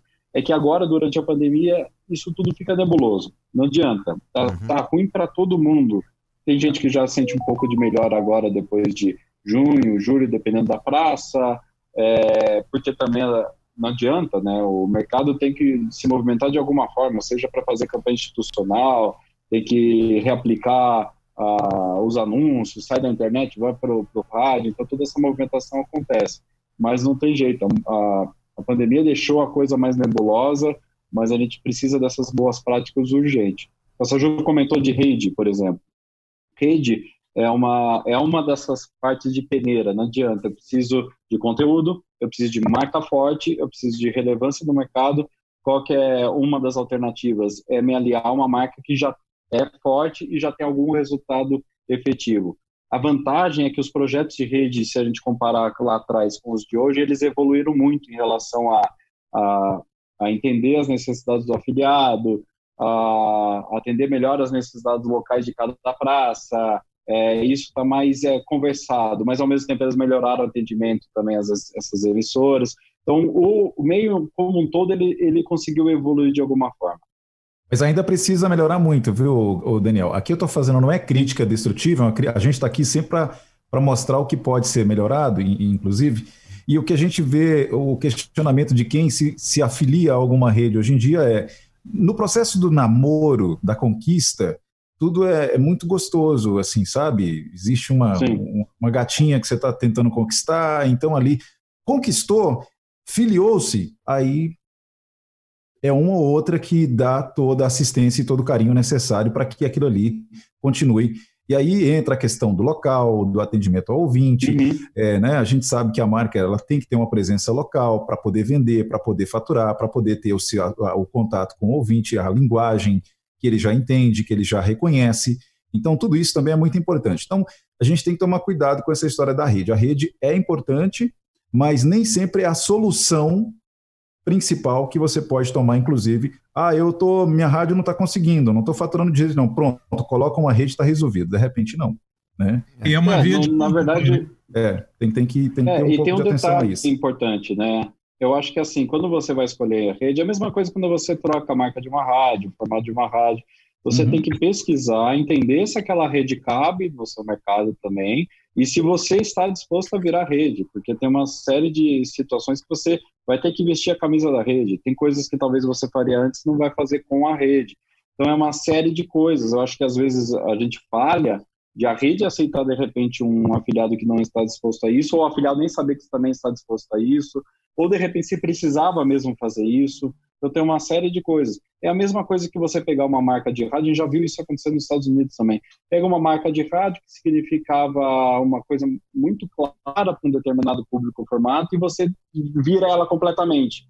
Não Uhum. adianta, não vai virar, não vai virar porque aquela marca é mais fácil você matar a rádio de vez para fazer outra coisa Começou do que você marca. forçar essa barra. Às vezes, de repente, uma rede em determinado mercado é uma forçação de barra. Você não, você não pensou, de repente, como ela caberia naquele mercado. Você tem público para ela, inclusive, para aquele formato de rádio. Então, você é, é, é, de novo, pensar de forma estratégica, fazer pesquisa, entender. Porque não dá para também entrar num, numa. ra- virar uma rádio local ou fazer um projeto de rede e daqui dois anos você tem que abandonar tudo de novo. Não vira desse jeito. É, é difícil fazer virar em pouco tempo qualquer coisa, inclusive rádio local. Em rádios, a gente tem casos de rádios locais são referências hoje em dia, mas demoraram muito tempo para dar certo, digamos assim. Então, é, Robertinho. tem que estar disposto a realmente investir. Robertinho tem umas Beleza. perguntas aí. Parece que tá, tá chovendo pergunta aí, é isso, Tá, Robertinho? hoje, hoje a interação tá alta aqui, viu? Tem bastante perguntas aqui. O pessoal tá participando através do, do celular. Até tenho que falar mais o número do celular no ar, porque tem muita gente que ouve isso daqui em podcast e quer saber como faz, né, para acompanhar. Então, quem estiver ouvindo também no podcast, também é só acessar o nafrequenciadorádio.com.br e mandar sempre as suas mensagens para o 11 9392 99392 5334. Eu esqueço de colocar o 9 na frente. Vamos lá, mais uma pergunta aqui do Thiago Fernandes. Fala, Albertinho. Queria complementar a, a resposta do Daniel e dizer que sim, existe empresa que faz auditoria da audiência via streaming e consegue uma ótima assertividade comparado com a audiência do Dial. E uma empresa que faz isso daí é a Next Dial. Abração. Já fez o jabá, já. Ó, ó, esse aí é esperto, hein? Boa. Beleza. Tem mais perguntas aqui, vamos Mas lá. a- a- Ah, eu vi a falar. ferramenta dele, é muito legal. É, vale a pena dar uma olhada assim. Pronto, É uma agora tendência, vai né? vender. De média, Vendeu agora o ano inteiro, acabou. mas- Tá? Não, mas é interessante mesmo. Acho que o rádio ele precisa conversar com os servidores de streaming e conversar, Sim, é, começar a padronizar essa questão de métricas. É o futuro, não adianta. Isso é importante. pra- até porque para poder ter aquela, aquele número real, né? Porque senão cada um mostra uma coisa, enfim, né? Vamos lá, aqui mais uma pergunta. É que Ah, tudo que a gente está falando até aqui, a gente é baseado em pesquisa, né? Não adianta. Sim. Tudo é pesquisa, tudo é estratégia, offline, online, enfim, não, não tem outra saída. Beleza, mais uma pergunta aqui. Boa noite, pessoal do Na Frequência, tudo beleza? É, esses dias me fizeram uma, uma pergunta que é a seguinte: o que o rádio poderia fazer que ainda não fez? Me perguntaram isso e eu juro que não tive resposta. Pois o rádio tem muitas ferramentas hoje, né? Então, se vocês tiverem a resposta e puderem me ajudar aí, eu fico feliz. Um abraço. Rodrigo Deluca, da Rádio Clube FM, aqui de Ribeirão Preto. Um abração para vocês aí, viu? Boa noite. Já. Valeu, e aí, o que, que o rádio não fez ainda? Nosso convidado, Cara, o rádio, na verdade, ele, o que ele não fez, ele faz tudo, ele está em todo, todos os lugares. Eu lembro de uma campanha, de uma, se não me engano, era uma, não sei se era uma, uma- não era uma agência, era alguma entidade de radiodifusão lá no, no- na Europa, que ele falou, rádio é isso tudo, aí mostrava um monte de dispositivo, tinha até escova de dente. É impressionante, porque onde você puder embarcar um áudio, ou com até por stream ou por tem FM, chuveiro, ele né? vai. Ele faz tudo, na verdade, né? Eu acho que talvez ele deveria, sei lá, servir café, talvez, mas se bobear tem cafeteira com rádio, não adianta. Né? vi. Então, ele faz tudo. A gente só tem que tomar cuidado em relação a, a- ao que é a nossa expertise. Então, é, o rádio ele se adapta, o áudio é algo muito importante para o rádio, e acho que ele, o que, uma grande sacada do rádio é que ele está respeitando a linguagem de cada plataforma. As rádios bem-sucedidas no vídeo é porque elas entendem a linguagem de vídeo, elas fizeram movimentos nesse sentido. As rádios bem-sucedidas no podcast, elas também fazem movimentos relacionados ao podcast. Tem, tem vários exemplos, não é simplesmente replicar o áudio de um programa que foi ao ar e jogar tudo lá. Isso também é importante porque é legal para você a opção para o ouvinte acompanhar aquele programa que ele não pôde eh, acompanhar ao vivo depois. Mas embalar de podcast é outra pegada, é outra maneira. Então, isso o rádio tem entendido bem. Eu acho que os bons exemplos mostram que a gente está sabendo trabalhar com todas as plataformas, que é a essência do rádio. A gente sempre se adapta, né? Impressionante. Muito bom. Eu Mais queria uma- fazer, mais uma voltar aqui pergunta fazendo uma pergunta aqui sobre tudo rádio. É, o Daniel, é, O que, é, o que faz o Tudo Rádio não publicar uma matéria? Tem algum tipo de assunto que vocês do Tudo Rádio evitam? Não, não digo que a gente tem algo que evite, né? A gente, de fato, tem uma limitação de, seja por artigos diários, né? Tem bastante coisa lá, e talvez o que faça a gente a segurar uma pauta ou outra é não conseguir comprovar ela de algum dado ou ter alguma ponta solta. Então, isso cada vez mais a gente tem um cuidado maior, né? E, de fato, tem muita pegadinha é, e algumas filtragens que a gente precisa fazer. Normal as pessoas terem é, preferências ou querendo mostrar um ponto de vista, e de repente você vai lá checar, bate com outro, e de repente você poderia ser injusto com, com outra emissora, com outro meio, com outro profissional. Então, isso tudo a gente toma muito cuidado. Talvez a gente evite de entrar em polêmicas de bastidores, por exemplo. Ah, não sei quem saiu no, no tapa, entendeu? isso a gente provavelmente não vai publicar. Não, não interessa esse tipo, não ajuda ninguém, né? É, exceto se for uma responsabilidade social publicar algo nesse sentido. Mas é, a gente tem sempre esse cuidado. Eu acho que o, talvez o que a gente não publicaria é o que a gente não consegue comprovar. Ou, se consegue comprovar, a gente não conseguiu ter certeza daquela informação. Tem alguma ponta solta. Um exemplo que é normal, que acontece quase diariamente no Tudo Rádio, é essa mudança de dial, de emissora entrar ali, emissora entra aqui. Então, às vezes, a gente sabe de um afiliado que vai, de uma rádio que afiliou uma determinada emissora em algum lugar, só que a gente já sabe, sabe que o contrato ainda não está assinado.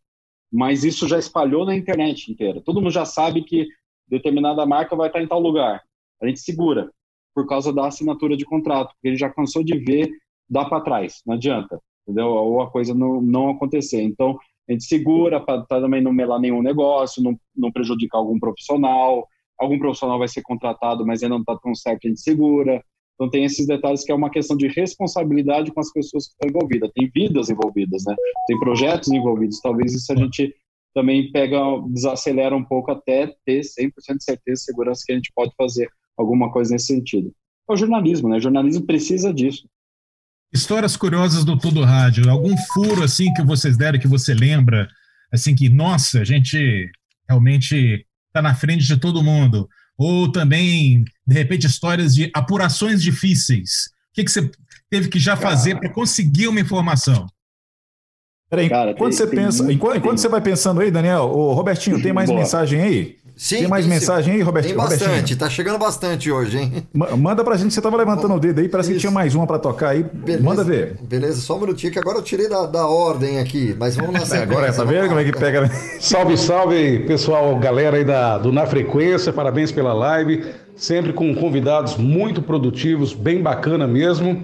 Eu sou o Tiroga, né, aqui no Espírito Santo da Rádio Litoral FM, a gente pertence ao grupo da Rede Gazeta de Comunicações, e eu quero agradecer né, por vocês me internacionalizarem, né? Me chamando de Tairoga. Na verdade é só Tiroga, cara.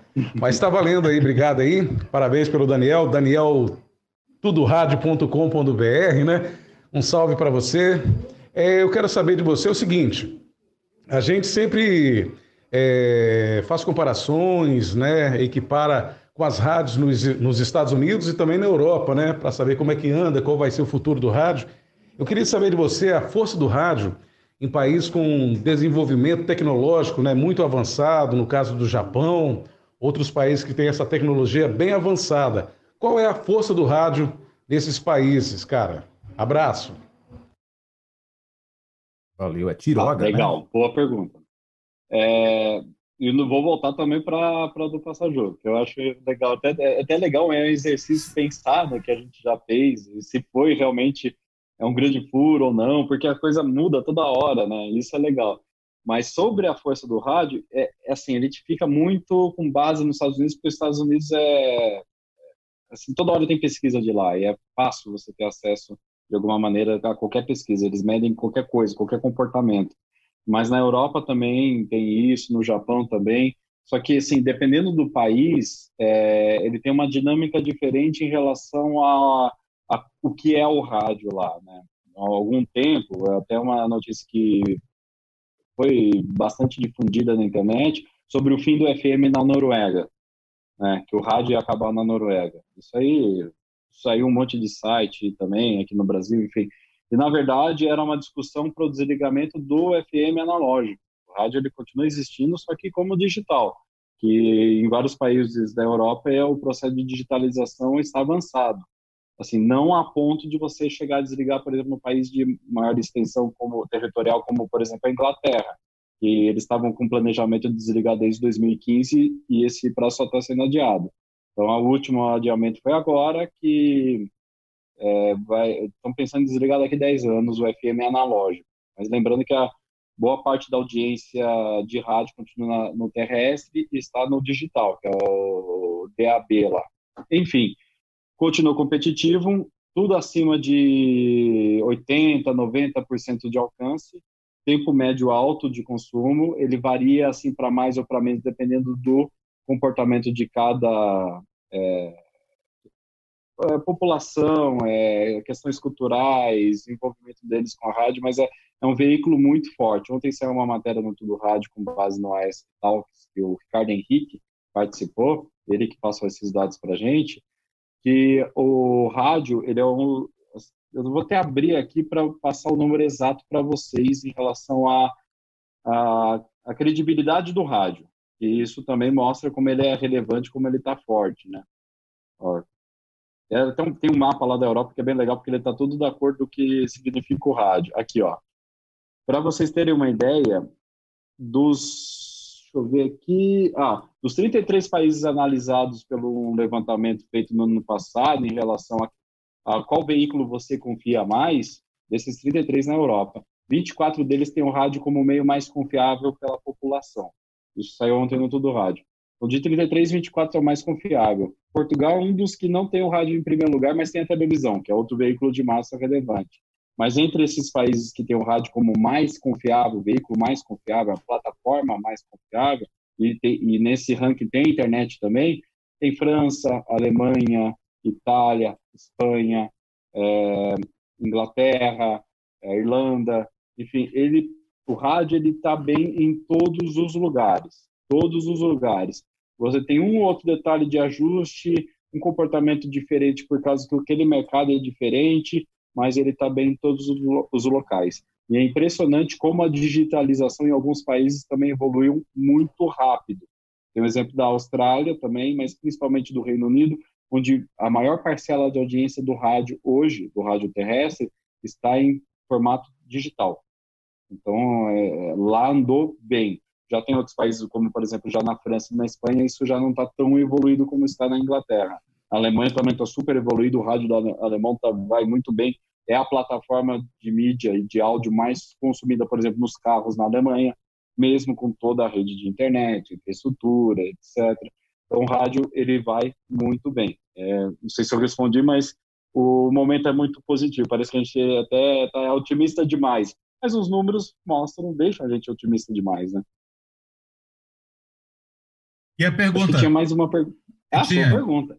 A pergunta é, do, do Gabriel. Então, cara, é tanta, é tanta coisa, cara, porque assim, a gente toda hora tem que confirmar alguma coisa, né? Venda de grande emissora, movimentação, é, mas teve, ó, por exemplo, a entrada da massa em São Paulo, ela foi recheada de coisas, de boatos, movimentações, e até as rádios se confundiram também com aquela ação da, da linguiça FM.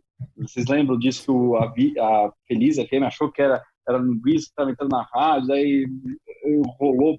Imagina a bagunça para a gente apurar isso. A gente tirou um pouco o pé do acelerador, foi para cima da massa para descobrir realmente se eles iam entrar na rádio, quando que seria, quando foi fechado o contrato com na 92.9 e quando saiu a matéria, impressionante, o site ele disparava em acesso, assim, era um negócio assustador.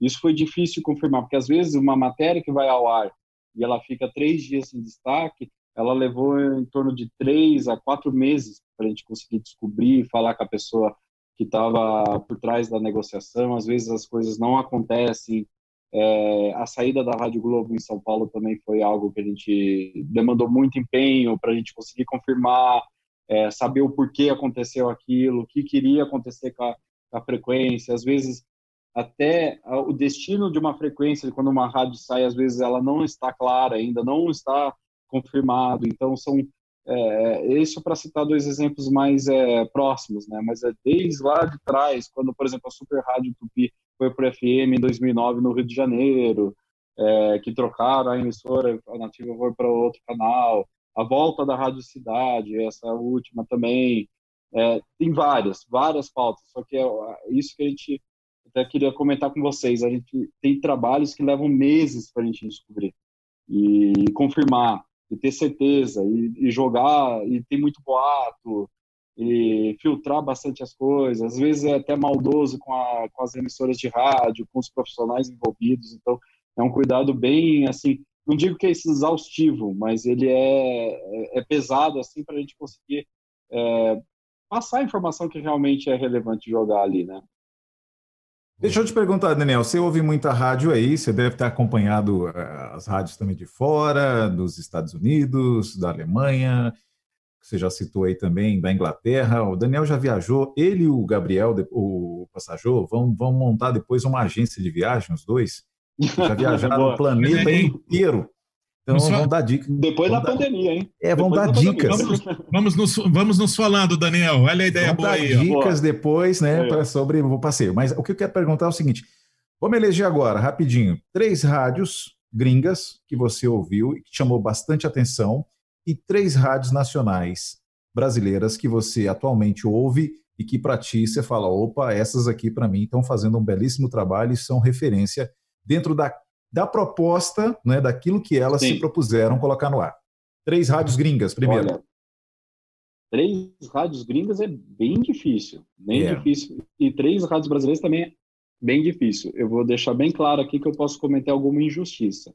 Mas, eh, por exemplo, eu, eu acho muito legal a movimentação. É que assim, movimentação. você não exemplo, ficar em maus lençóis, você pode fa- falar o seguinte: não, as que eu Hum. Eu vou ouço falar bastante. algumas, mas É, é Não, eu vou falar algumas porque eu acho que é legal para a gente até ter como algumas referências, né? Sim. Então, por exemplo, não é uma rádio grande novidade, de, é assim, digamos assim, ela não é uma marca pesada, mas é, é algo que tem é, chamado a atenção no- nesses últimos dias. Pra você ter ideia como o mercado ele se adapta cada vez mais rápido. Foi Uhum. essa nova rádio do, de Miami, que era que virou uma rádio só de músicas de anos 90. Não interessa qual é o, o formato, se é rock, se é pop, é só anos 90. Então isso acende um alerta na cabeça e fala: peraí, o os anos 90 agora é o, é o novo pop, digamos assim, que vai chamar mais atenção do flashback. Eu vou fazer, eu tenho material suficiente, inclusive, para fazer. é, são 10 anos né, de músicas, né? Então é, isso é muito legal. E é uma rádio de batida elevada, alta, né? Ela é a, é a 939 de Miami. A gente até fez um comentário, é, uma matéria recentemente sobre ela. Eu posso até passar o link depois. É da iHeart tem rádios muito legais, assim, eu, gosto muito da, da movimentação das emissoras da, assim, difícil falar em relação a, a qual é a preferência, mas o resultado, por exemplo, que a Z100, que é a famosinha do, de Nova York tem, é absurdo. É, você pega a rádio na rua, é na rua, é, as pessoas estão acompanhando a rádio na rua, é fácil ouvir, dar flagrante nela, né? De um carro passando, de uma loja é, ligada nela, mas a rádio mais ouvida até antes da pandemia lá era a Light FM de Nova York. E qual foi a sacada dela? Baixar a modulação da rádio, tava todo mundo gritando, ela baixou um pouco, deixou flat a rádio, quase sem processamento, estourou em audiência em Nova York. Então é, é algo impressionante. Algo parecido aconteceu também em Los Angeles. A primeira Maia FM foi muito forte, agora a Coast é a, é a febre, que é uma rádio adulta contemporânea de, de Los Angeles. E tem os formatos mais específicos que eu gosto bastante. O alternativo, por exemplo, é bem legal de, de ver a movimentação. Agora, a, tem uma rádio de, de Los Angeles, a Kiroki, que é uma é famosa pra caramba. Ela, desde a época do grunge, ela está num dilema porque ela precisa rejuvenescer a programação dela. E ela está tocando coisas que ela está apanhando bastante da audiência, porque ela está fazendo isso. Mas é uma tentativa que ela está fazendo de se reposicionar, porque uma concorrente, a Alt, de, da, da Hurt, passou o carro em cima dela. É impressionante. Então, todo mundo se reposicionando. E essas movimentações são interessantes, são rádios muito bem feitas, né? São assertivas, você vê a programação delas, são todas estratégicas. E é legal essas movimentações de grupo. Então, já falei mais de que três lá dos Estados Unidos, né? Mas são rádios que me chamam bastante atenção. É, cada mercado tem uma rádio que chama bastante atenção, né? KTU é legal pra caramba. Agora a Intercom reposicionou a antiga Fresh pra, e colocou como é, New FM, que é Hot AC. Legal pra caramba essa rádio, tá também crescendo lá, formato de programação dela. A Alt de Nova York também, que é uma rádio que tem dois anos só, estava em todos os ônibus lá da cidade. É legal a linguagem dela, ela tira muito sarro, ela faz uma brincadeira bem atualizada. Ela tem a promessa de sempre tocar só dois minutos de comercial. Ela fala isso toda hora. É obrigatório dois minutos de comercial, é a promessa. né? É a nossa promessa com você. E toca música pra caramba e tá, tá crescendo na audiência. Que nem no Brasil, Na né? Europa- Que nem no Brasil. Dois minutos de comercial aqui, igualzinho, né? Doze. Difícil Dois. 12. é, dependendo do formato. A gente tem rádios aqui com, com digamos, o break mais enxuto, né? É, aqui em Curitiba, Mundo Livre, por exemplo, é uma emissora que tem um break bem enxuto, assim, acho que bem formatado. Você dificilmente... É, é que, assim, é legal quando você faz... O break é uma parte importante da rádio, é um conteúdo importante da rádio. E quando ele não te agride, pelo contrário, ele é uma informação, ele é um conteúdo, você consome dessa maneira, é, é um acerto, é um golaço da rádio, né, fazer isso. Você está valorizando o cliente, você está valorizando a programação, e- porque ali é uma parte fundamental. Eu acho que a Mundo Livre aqui em Curitiba faz muito bem isso. E outras rádios num formato parecido também fazem muito bem isso. Já pulando para o Brasil, né? Mas antes, sobre o também a, na Europa, as próprias rádios lá da... a- nossa, agora me fugiu a- o nome. Mas a Energy, não era a Energy que eu queria lembrar, mas a Energy, Energy é um belo exemplo da, lá em Music. Paris. Que o Music. É, ela é impressionante é, é, o resultado que ela tem. Ela está muito talk hoje. É, Ela está bem mais falada do que ela toca música. Até você às vezes pega programas é, de talk a- a- na madrugada, mas é, tem outras emissoras bem interessantes também, mais musicais lá, que estão batendo recorde de audiência, inclusive agora. A gente até falou sobre isso no Tudo Rádio durante a pandemia. É, assim, exemplos bons é que não faltam, assim. O rádio está muito bem é, representado, assim. Referências, assim, se pegar as principais, você vai ver algo legal sendo construído. Acho que a Kiss FM, eu gostei de, muito de uma rádio da, de Barcelona e de Madrid, que é a Kiss FM, que também é uma Hot AC. Eu acho que vale a escuta dela também. Legal. Antes de você falar aqui as nacionais, o Robertinho vai falar pra gente quem é que mandou mais recado, que o celular dele tá bombando. Robertinho, conte-nos, não esconda nada. Quais são as mensagens? E aí, pessoal na frequência, tudo bem? Fernando aqui. Ah, e vocês acham que os podcasts podem acabar ah, alcançando um público igual ou até mesmo maior do que o no YouTube é, daqui para frente? É, Fernando Bertrand aqui do Pod Scoutcast. Obrigado e boa noite. Um abraço aí, Fernando. Alô, Fernando. E aí, Daniel, você Eu acha que o acredito- podcast.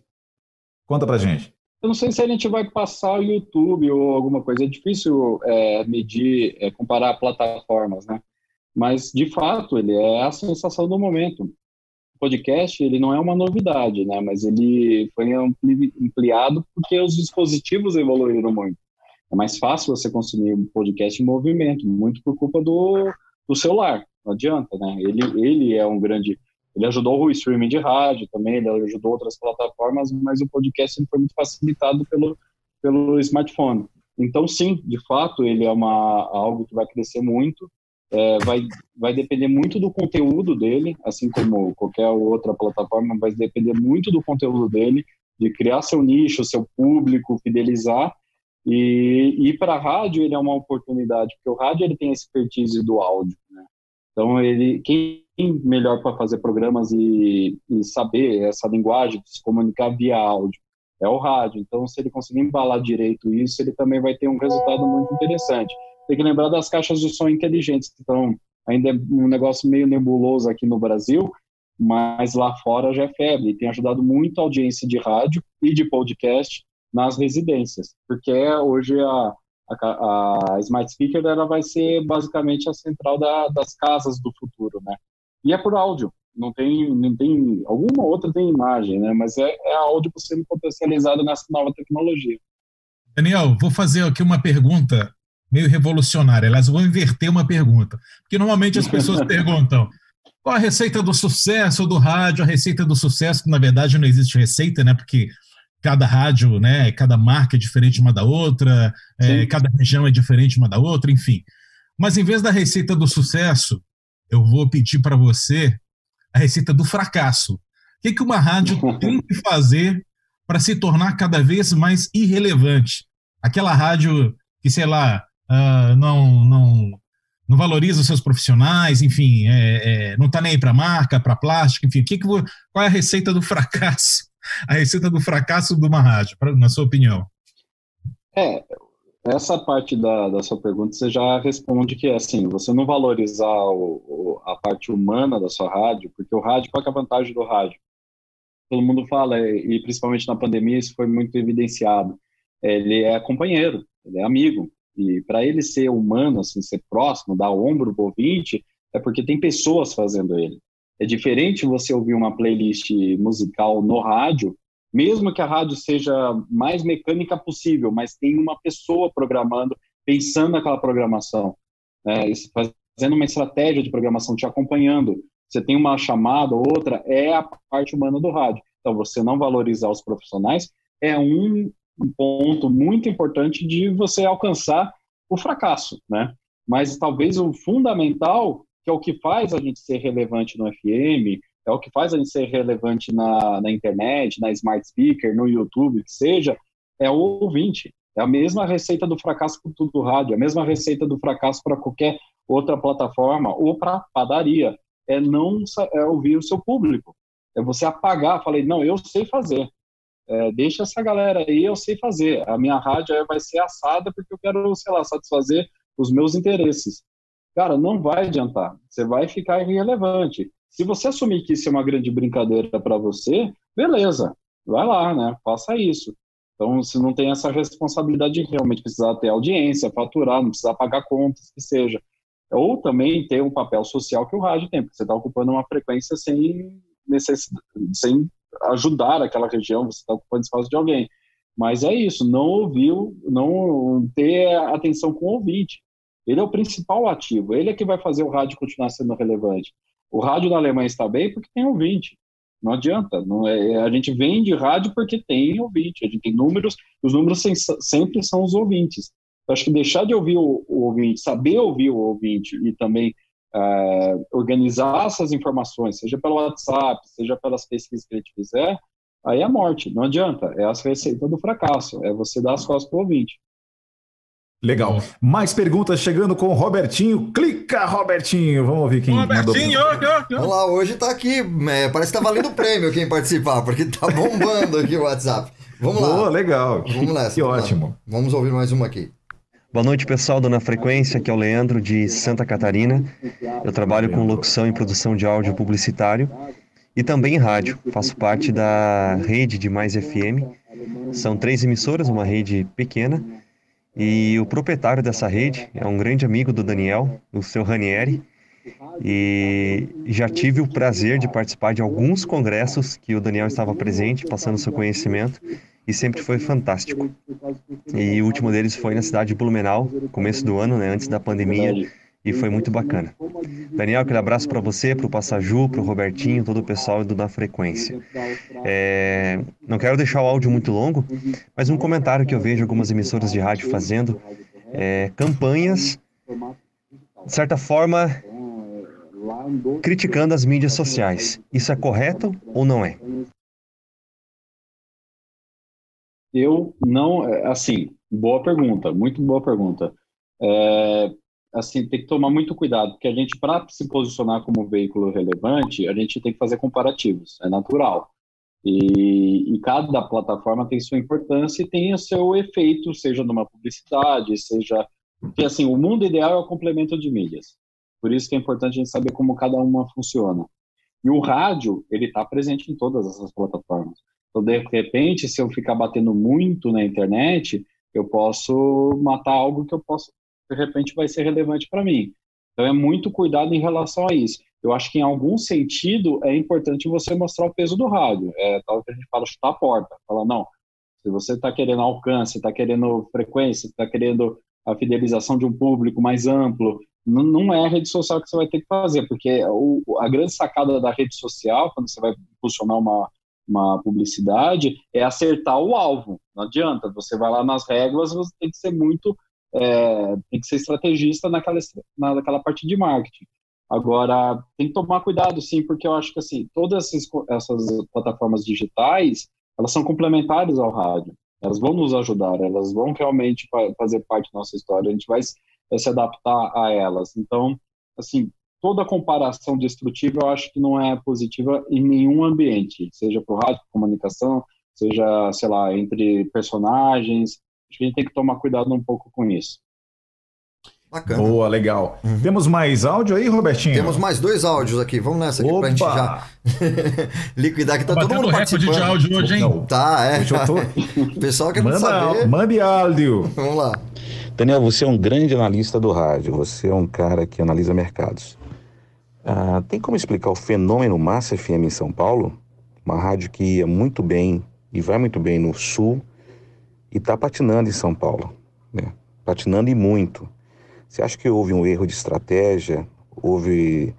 As pessoas subestimaram o mercado de São Paulo? O que, que você acha disso? Eu acho é, legal esse tipo de pergunta.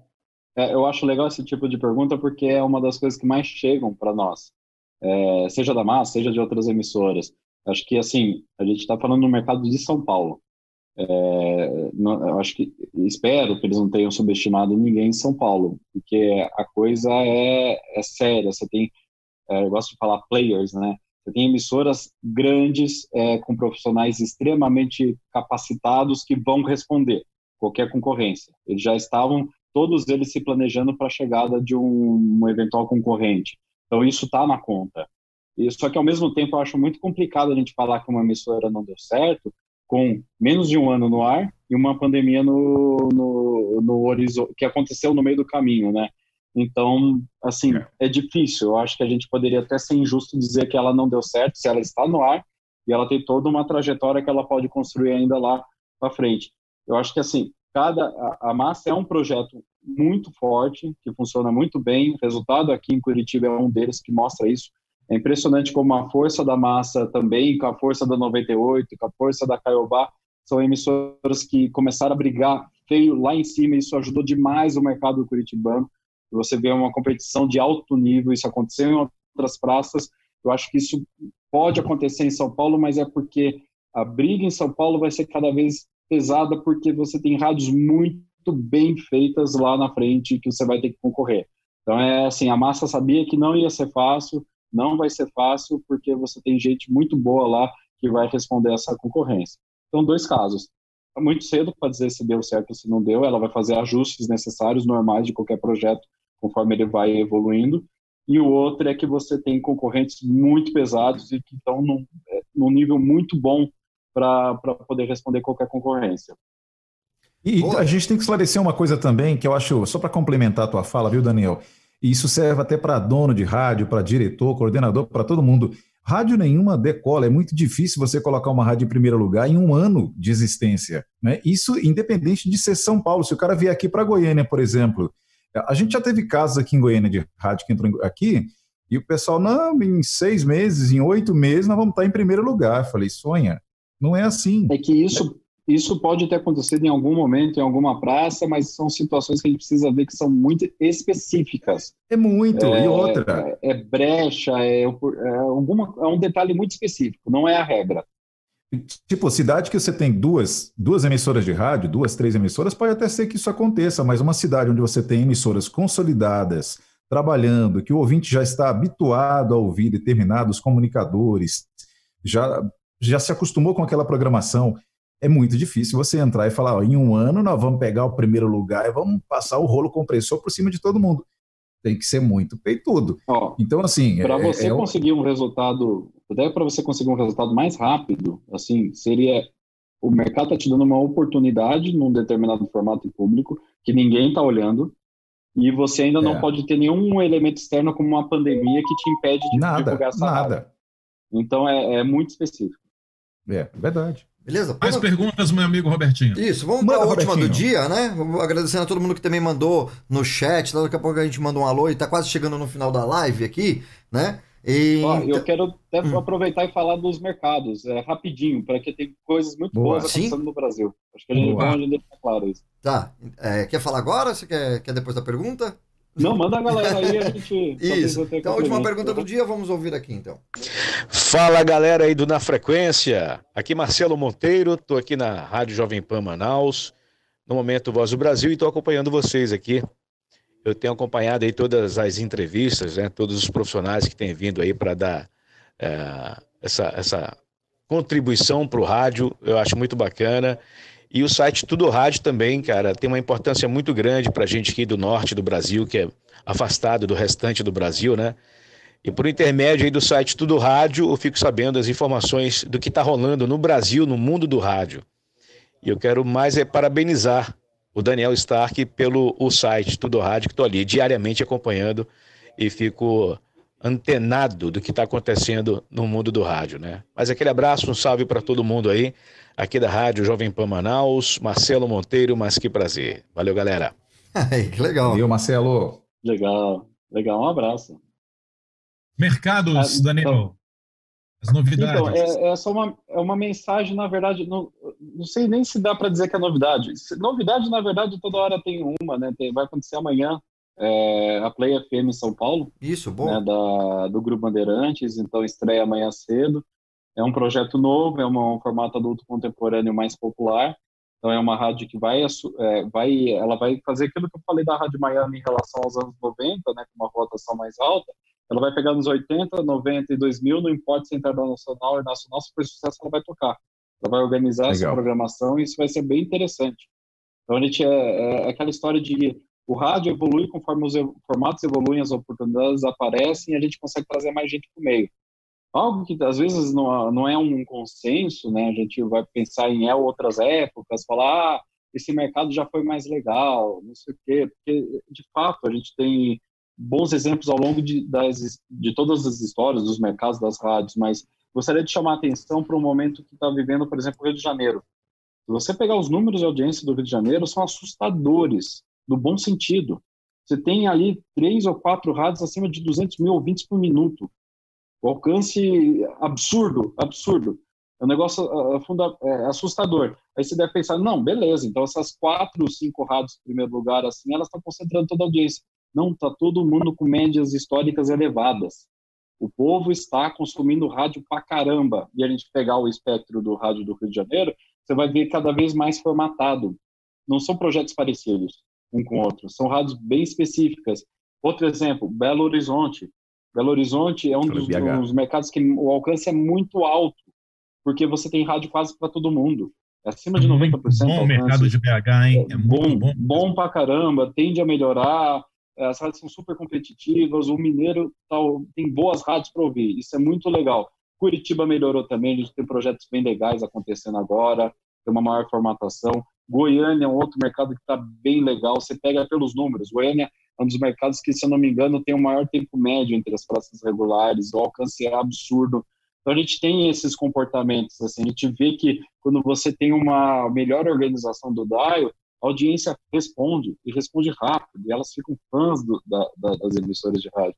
As rádios do Salvador também, a, a briga entre Piatã, Globo FM, que agora é GFM, e a Bahia crescendo bastante também, é, é muito legal. A gente tem que olhar esses exemplos de rádios também e ver que tem muita gente fazendo rádio boa. Né? Tivemos participação do pessoal da Litoral FM de Vitória, que concorre forte com a FM Super, e projetos novos também, a Clube FM de, de, de Ribeirão, também tem a rede da Clube FM Brasil. Cara, tem muito exemplo legal de rádio acontecendo. Temos exemplos de rádios menores também, a Demais FM, outras emissoras bem estruturadas no interior de Santa Catarina, Paraná, São Paulo, Minas. Então, é aquilo que você falou, três rádios, é injusto. Tem muita gente fazendo rádio legal. E rádios muito pesadas. JB no Rio de Janeiro, se você entrar em qualquer carro lá, é, é regra. É quase, é, parece que é proibido ouvir outra rádio lá. É impressionante. Então, isso é muito legal. Isso nos deixa empolgado para falar de rádio, porque a gente vê as pessoas consumindo rádio. Isso é, isso é muito gratificante. Acho que para os profissionais que estão na linha de frente do rádio, eles também sentem isso na pele. Isso é muito legal. Boa, legal. Bom, a gente está aqui com o Daniel Stark. Já, três, né? já, já, né, não, eu sabia que você ia, né, não ia responder as três, mas tudo bem. Eu, eu coloquei, a gente sabe que tem muita, hoje tem, tem realmente tem muita rádio boa. É, Olha, no meio dessa. da Rádio Gaúcha no, no, de Porto Alegre. O resultado Gaúcha? é absurdo. Exatamente. Itatiaia, em Belo Horizonte, absurdo. É, rádios mais de nível, a 89 também, é, chegou a 2 milhões de alcance em São Paulo, bateu o segundo Cê- lugar geral em audiência. Você tem É, interior cada paulista, exemplo, Hot 107 paulista. Rota 107 é outro monstro, também bem estruturada. Posi- é, o- a, a presença dela em plataformas, o projeto 360 deles é impressionante. Então isso é legal, assim. Você você puxa o mercado para frente, né? Educadora de É. Campinas. E eu gosto de destacar também as emissoras que estão num processo de evolução. Eu mencionei o Mundo Livre FM aqui de Curitiba, mas você tem várias emissoras é, na, numa situação muito parecida que estão evoluindo. E isso é porque elas estão com tempo para evoluir, estão com projetos muito afinados e estão é, pautados em pesquisa. Isso é muito legal, isso nos deixa empolgados, isso a gente deixa, a gente vê que o rádio de certa forma está em boas mãos e tende a evoluir. A gente precisa afinar o discurso de defesa do meio do que é o rádio e melhorar o jeito que ele é enxergado na, entre o, o mercado publicitário e também a gente com- comparar melhor ele de uma forma mais correta com as outras plataformas, entendendo que uma audiência de, por exemplo, de YouTube, é o caso da televisão, a audiência de YouTube é uma coisa, talvez não dê para comparar com televisão aberta, a gente tá, todo mundo está aprendendo o que, é isso. É, essa é a mensagem que eu queria passar. Você É acha que os profissionais, ah, vamos colocar assim, os radiodifusores têm contratado melhor nos últimos tempos, Daniel, vamos assim, nos últimos cinco anos para cá, é, devido a justamente esse, esse upgrade em vários mercados? Você acha que há uma, uma renovação ou uma ousadia maior por parte do- dos gestores nos últimos, vamos colocar, cinco acho- anos para cá? Eu acho que sim, eu acho que os próprios profissionais que estão na- já estavam nas emissoras também, a gente nota uma evolução é, impressionante, a gente tem nomes muito bons, assim, que nos empolgam a acompanhar eles. Vocês entrevistaram recentemente o Rodrigo Campos, é muito legal ouvir ele no ar, assim, é, a evolução dele, o tempo que ele está na Metropolitana, então é, é- tem muita gente boa. O que eu me preocupa, aí é um alerta, é a formação de novos profissionais, assim. É, a gente tem um problema sério nesse sentido. É, por exemplo, na universidade, lá na faculdade, em jornalismo, é, o rádio não era a preferência da- das pessoas já lá atrás, não tinha nem internet direito. Então, isso é um problema. A gente tem que precisa. A gente, a gente não tem problema tanto com criar público novo de rádio, mas a gente tem problema de criar profissionais de rádio, assim, e organizar eles no, no mercado. A gente vê poucas dessas, dessas iniciativas e quando vê são pessoas muito boas, são profissionais muito bons que têm, que vão agregar bastante. Então, o que eu noto é que as emissoras estão conseguindo fazer uma mescla legal entre profissionais experientes, é, novos profissionais com ideias assim mais é, conectadas, digamos assim, com as novas plataformas. Eu acho que a- o que ajuda o mercado de uma maneira geral e todos os profissionais é que eu sinto que as pessoas estão mais curiosas. Acho que a sacada é essa. Curiosidade faz com que você se mexa, descubra coisas novas, pesquise mais.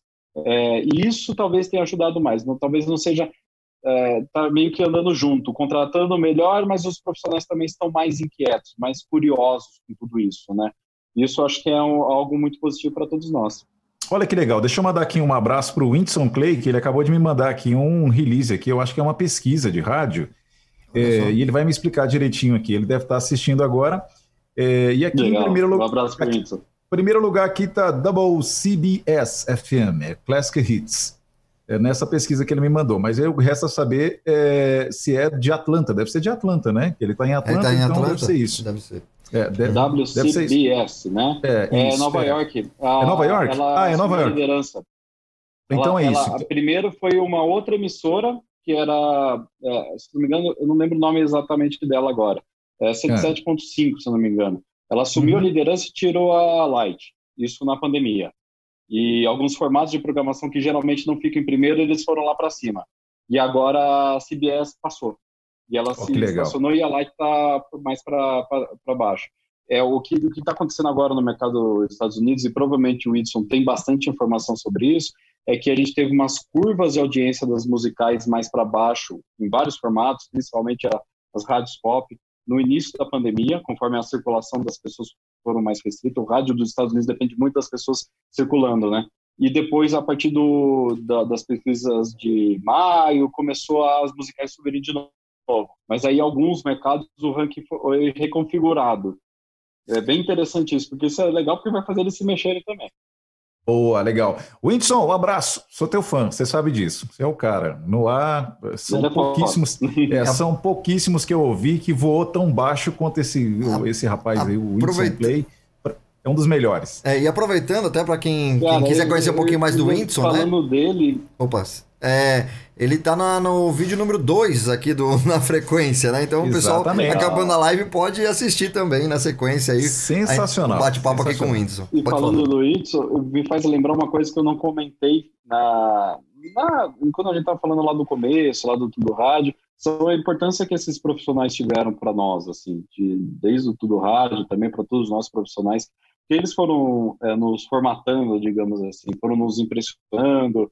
É, tive vários deles, o Whindersson é um deles, como referências de rádios que eu escutava, eu era moleque, ficava ouvindo as emissoras também lá atrás, o, o Luiz Ribellini lá na Transamérica. Cara, tem tanta gente legal, assim, que é legal ver que todos eles estão contribuindo de alguma forma com o rádio e a gente é, é cria desse pessoal, sabe? De todos eles. Eles são grandes referências para nós, por isso também nos deixam empolgados com o rádio. Robertinho, são 9h54, a gente combinou com o Daniel para ele ficar aqui até às 6 da manhã, de amanhã. Isso, então, exatamente. Tanto que eu vou fazer agora o Pra acompanhar café. a estreia da Play, né? Isso. Faz um café aí, Daniel. Faz um café aí. Vamos lá. fazer um café aqui ao vivo, né? Mas enfim, quero aproveitar então já entrando já nos momentos finais aqui, agradecendo a todo mundo que participou aqui no Na Frequência, dessa edição do Na Frequência. É, as pessoas que eu não mandei alô, o José Dira, é, que é promo, que trabalha em promoção, tava falando aqui do assunto, tal, enfim. Fernando Ruivo, Rafael Bueno, um abraço, grande trovão. O Ocano San, agora ele inverteu o nome. Marli Celine com a gente aqui. O Tiroga, mais uma vez um outro abraço. A Anória Produções, Ileana Mauês. E o David Gil tá aqui, falou muito bom esse overview que tá acontecendo aqui. O Bruno Henrique também participando e mandando aqui sugestões. Depois dá para acompanhar lá no, no chat, viu, Daniel? De repente, se você quiser ir respondendo o Legal. pessoal lá, você, você responde ali no, Boa, no vídeo boa, que fica farei. lá, né? Bem Boa. bacana, né? E fica o convite aqui de mandarem mensagem pra gente lá no Tudo Rádio. Meu nome é arroba tudorádio.com, a gente tem canais, conversa com a nossa equipe, a gente precisa da ajuda de vocês para melhor o rádio, para pegar os assuntos, para entender melhor também o momento que a gente vive. É muito legal, né? Muito legal isso daí. Legal, Esse boa. momento da, da pandemia, até a gente comentou num- numa outra live, é o momento que mais está tendo lives e assuntos de rádio. Então, quem não quiser se é. informar, desculpa, né? Porque está acontecendo isso tanto nas redes sociais, né? Canal de YouTube, né? Na internet no geral, no próprio rádio também. Você já vê alguma movimentação e todo mundo se unindo nesse momento, né? Como você falou de campanhas que foram feitas por várias produtoras para falar, vamos supor, sobre o Covid. É muito legal isso. É muito legal esse momento. Lógico, não o momento da pandemia, mas o momento que tá todo mundo refletindo que Sim. juntos somos mais fortes, né? Seria teoricamente isso daí. Eu queria, Uhum. eu queria até chamar atenção para isso. É, o projeto de vocês aqui no- na Frequência do Rádio é fundamental. Ah, as pessoas continuem acompanhando, acho que vocês têm que continuar fazendo isso, porque ajuda demais o meio. E eu também quero chamar atenção para o que as associações estão fazendo com, a- com as lives, com as entrevistas. Tem vários, tem vários web- webinários super importantes. Agora aconteceu que até a gente participou da app, foi legal pra caramba. A gente pegou profissionais de áreas específicas de rádio, artístico, eh, jornalismo, esporte, eh, comercial, novos negócios, entrevistou eles. O material também está no Tudo Rádio. Outras lives de outras pessoas de rádio, tudo que vocês puderem consumir nesse momento, façam isso, porque é uma troca entre todos nós. Todos nós estamos aprendendo com, com esse conteúdo. Eu acho que é um momento é, é oportuno para isso. Né? A pandemia é uma tristeza, realmente, de fato, a gente não vai entrar nem nesses detalhes. Acho super importante a gente aproveitar esse momento de que as lives estão acontecendo para a gente, pelo, pelo menos, se atualizar. E dar os parabéns também para a turma que está fazendo live aí. Esses dias eu assisti uma live dos Sim, meninos é, que estavam entrevistando o Yankee. É, E eu, eu me esqueço agora o nome aqui, gente. Eu preciso ler, se vocês souberem aí o nome da. da- do- do- acho, acho que é Sintonizados, eu não sei se é isso. Sim, É sim, isso sintonizados também. Isso. pode ser. Sintonizados. Parabéns aí à turma dos Sintonizados. Estão fazendo Legal. uma live bem legal, bem bacana. Achei show de bola. E assim, é isso mesmo. A gente tem que falar de comunicação, tem que trazer mais gente para debater, tem que ampliar o assunto. Se o rádio for discutido, se o rádio for um rádio em alto nível, a gente vai conseguir elevar tudo. O nível da comunicação, do- da tecnologia, do profissionalismo, é, do dono de rádio, inclusive, para É. abrir mais a cabeça e começar a investir mais né, na sua emissora e tudo. né? Eu acho que é bem isso aí. Beleza, pessoal? Então vamos Legal. chegando mais uma vez no final. Passa, Ju, suas considerações finais. Você não falou agora. E vamos nessa. Agradecer mais uma vez aí a audiência, a presença de todo mundo, do nosso convidado, Daniel Stark, que mostrou muito conteúdo, muito conhecimento, muita simpatia também aqui é, no- na frequência. E eu queria também é, é, prestar essa homenagem ao Tudo Rádio, né? O Tudo Rádio, o que seria do mercado se não fosse o Tudo Rádio, que realmente é a- o site de referência principal no nosso país. Então a gente realmente tem que valorizar esse site e, e tem que realmente estar sempre acompanhando as novidades através dele. Muito obrigado aí, Daniel, e até a próxima. Valeu. Muito obrigado, passageiro. Obrigado. Cara, eu tô bem feliz. Eu acho que assim, a gente tá. Você diz simpatia, na verdade eu tô empolgado, né? É legal falar de rádio, falar com vocês, falar com o Ed, falar com o Robertinho e com o pessoal que tá acompanhando. Depois eu também tentar entrar em contato com eles, mas eu acho que assim. é, a gente. O Tudo Rádio é feito de. Da mesma forma que as emissoras também dependem, por, de um, do bom sentido, da- dos ouvintes, o Tudo Rádio também depende dos seus visitantes. A gente tem uma rede de colaboração muito legal de profissionais, de ouvintes de rádio, tem muito ouvinte de rádio lá, que torce pelas emissoras, passa informação. É impressionante, a rádio pisca, não sei aonde, os caras nos avisam. É, é- é rápido, é rápido. Às vezes a gente até descobre sem querer que uma rádio aconteceu tal coisa com ela e a gente avisa o dono. É um negócio assustador a rapidez. E muito por causa dessa paixão que esse pessoal tem com rádio. Então, tudo rádio é feito desses ouvintes, dos profissionais de rádio, da nossa equipe e de todo mundo. Por isso que eu acho que, de alguma forma, a gente tem ah, como ajudar, de alguma forma, o mercado de rádio. A gente fica muito feliz com isso. E muito obrigado pelo convite. Estou bem feliz de estar aqui com vocês. Beleza, Parabéns. pessoal. Então, boa noite pra todo mundo. E a próxima edição do, do, do- Na Frequência. Tô com tudo na, na cabeça. Né? O Daniel vai ter que, Daniel vai ter que contratar o Robertinho, viu? Pronto, Tá eu achando- fico com tudo rádio na cabeça. Já Vamos ficou tanto, junto. né? Vambora, né?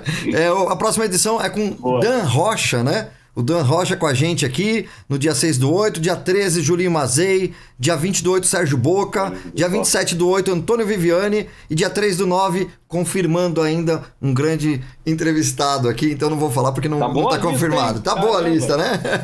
Quer saber Eu mais? acho um grande amigo também, ó. Aham. Longa data. Sim. Lá da é, Paranaíba, ele tá na Paranaíba? Paranaíba. É? Paranaíba Paranaíba. FM, é, Uberlândia. Se eu não me engano, bom. o Dan Rocha assinou coluna com a gente, quando a gente era tudo a, a Planeta, Planeta Rádio, exatamente. Planeta Ó, longa Rádio. exatamente. É, exatamente, exatamente. Então, pessoal, Exatamente. uma boa noite para todo mundo. Se quiser acompanhar a nossa agenda, que às vezes ela atualiza, até devido aos compromissos, né? Às vezes você tá vendo essa live já num outro período. Então, a nossa agenda tá oficial, fica lá no Instagram, né? Arroba na frequência do rádio. Lá no Instagram você acompanha tudo que tá acontecendo aqui, no, no- na frequência. Beleza, pessoal?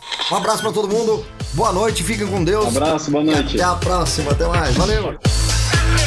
Na frequência do seu rádio.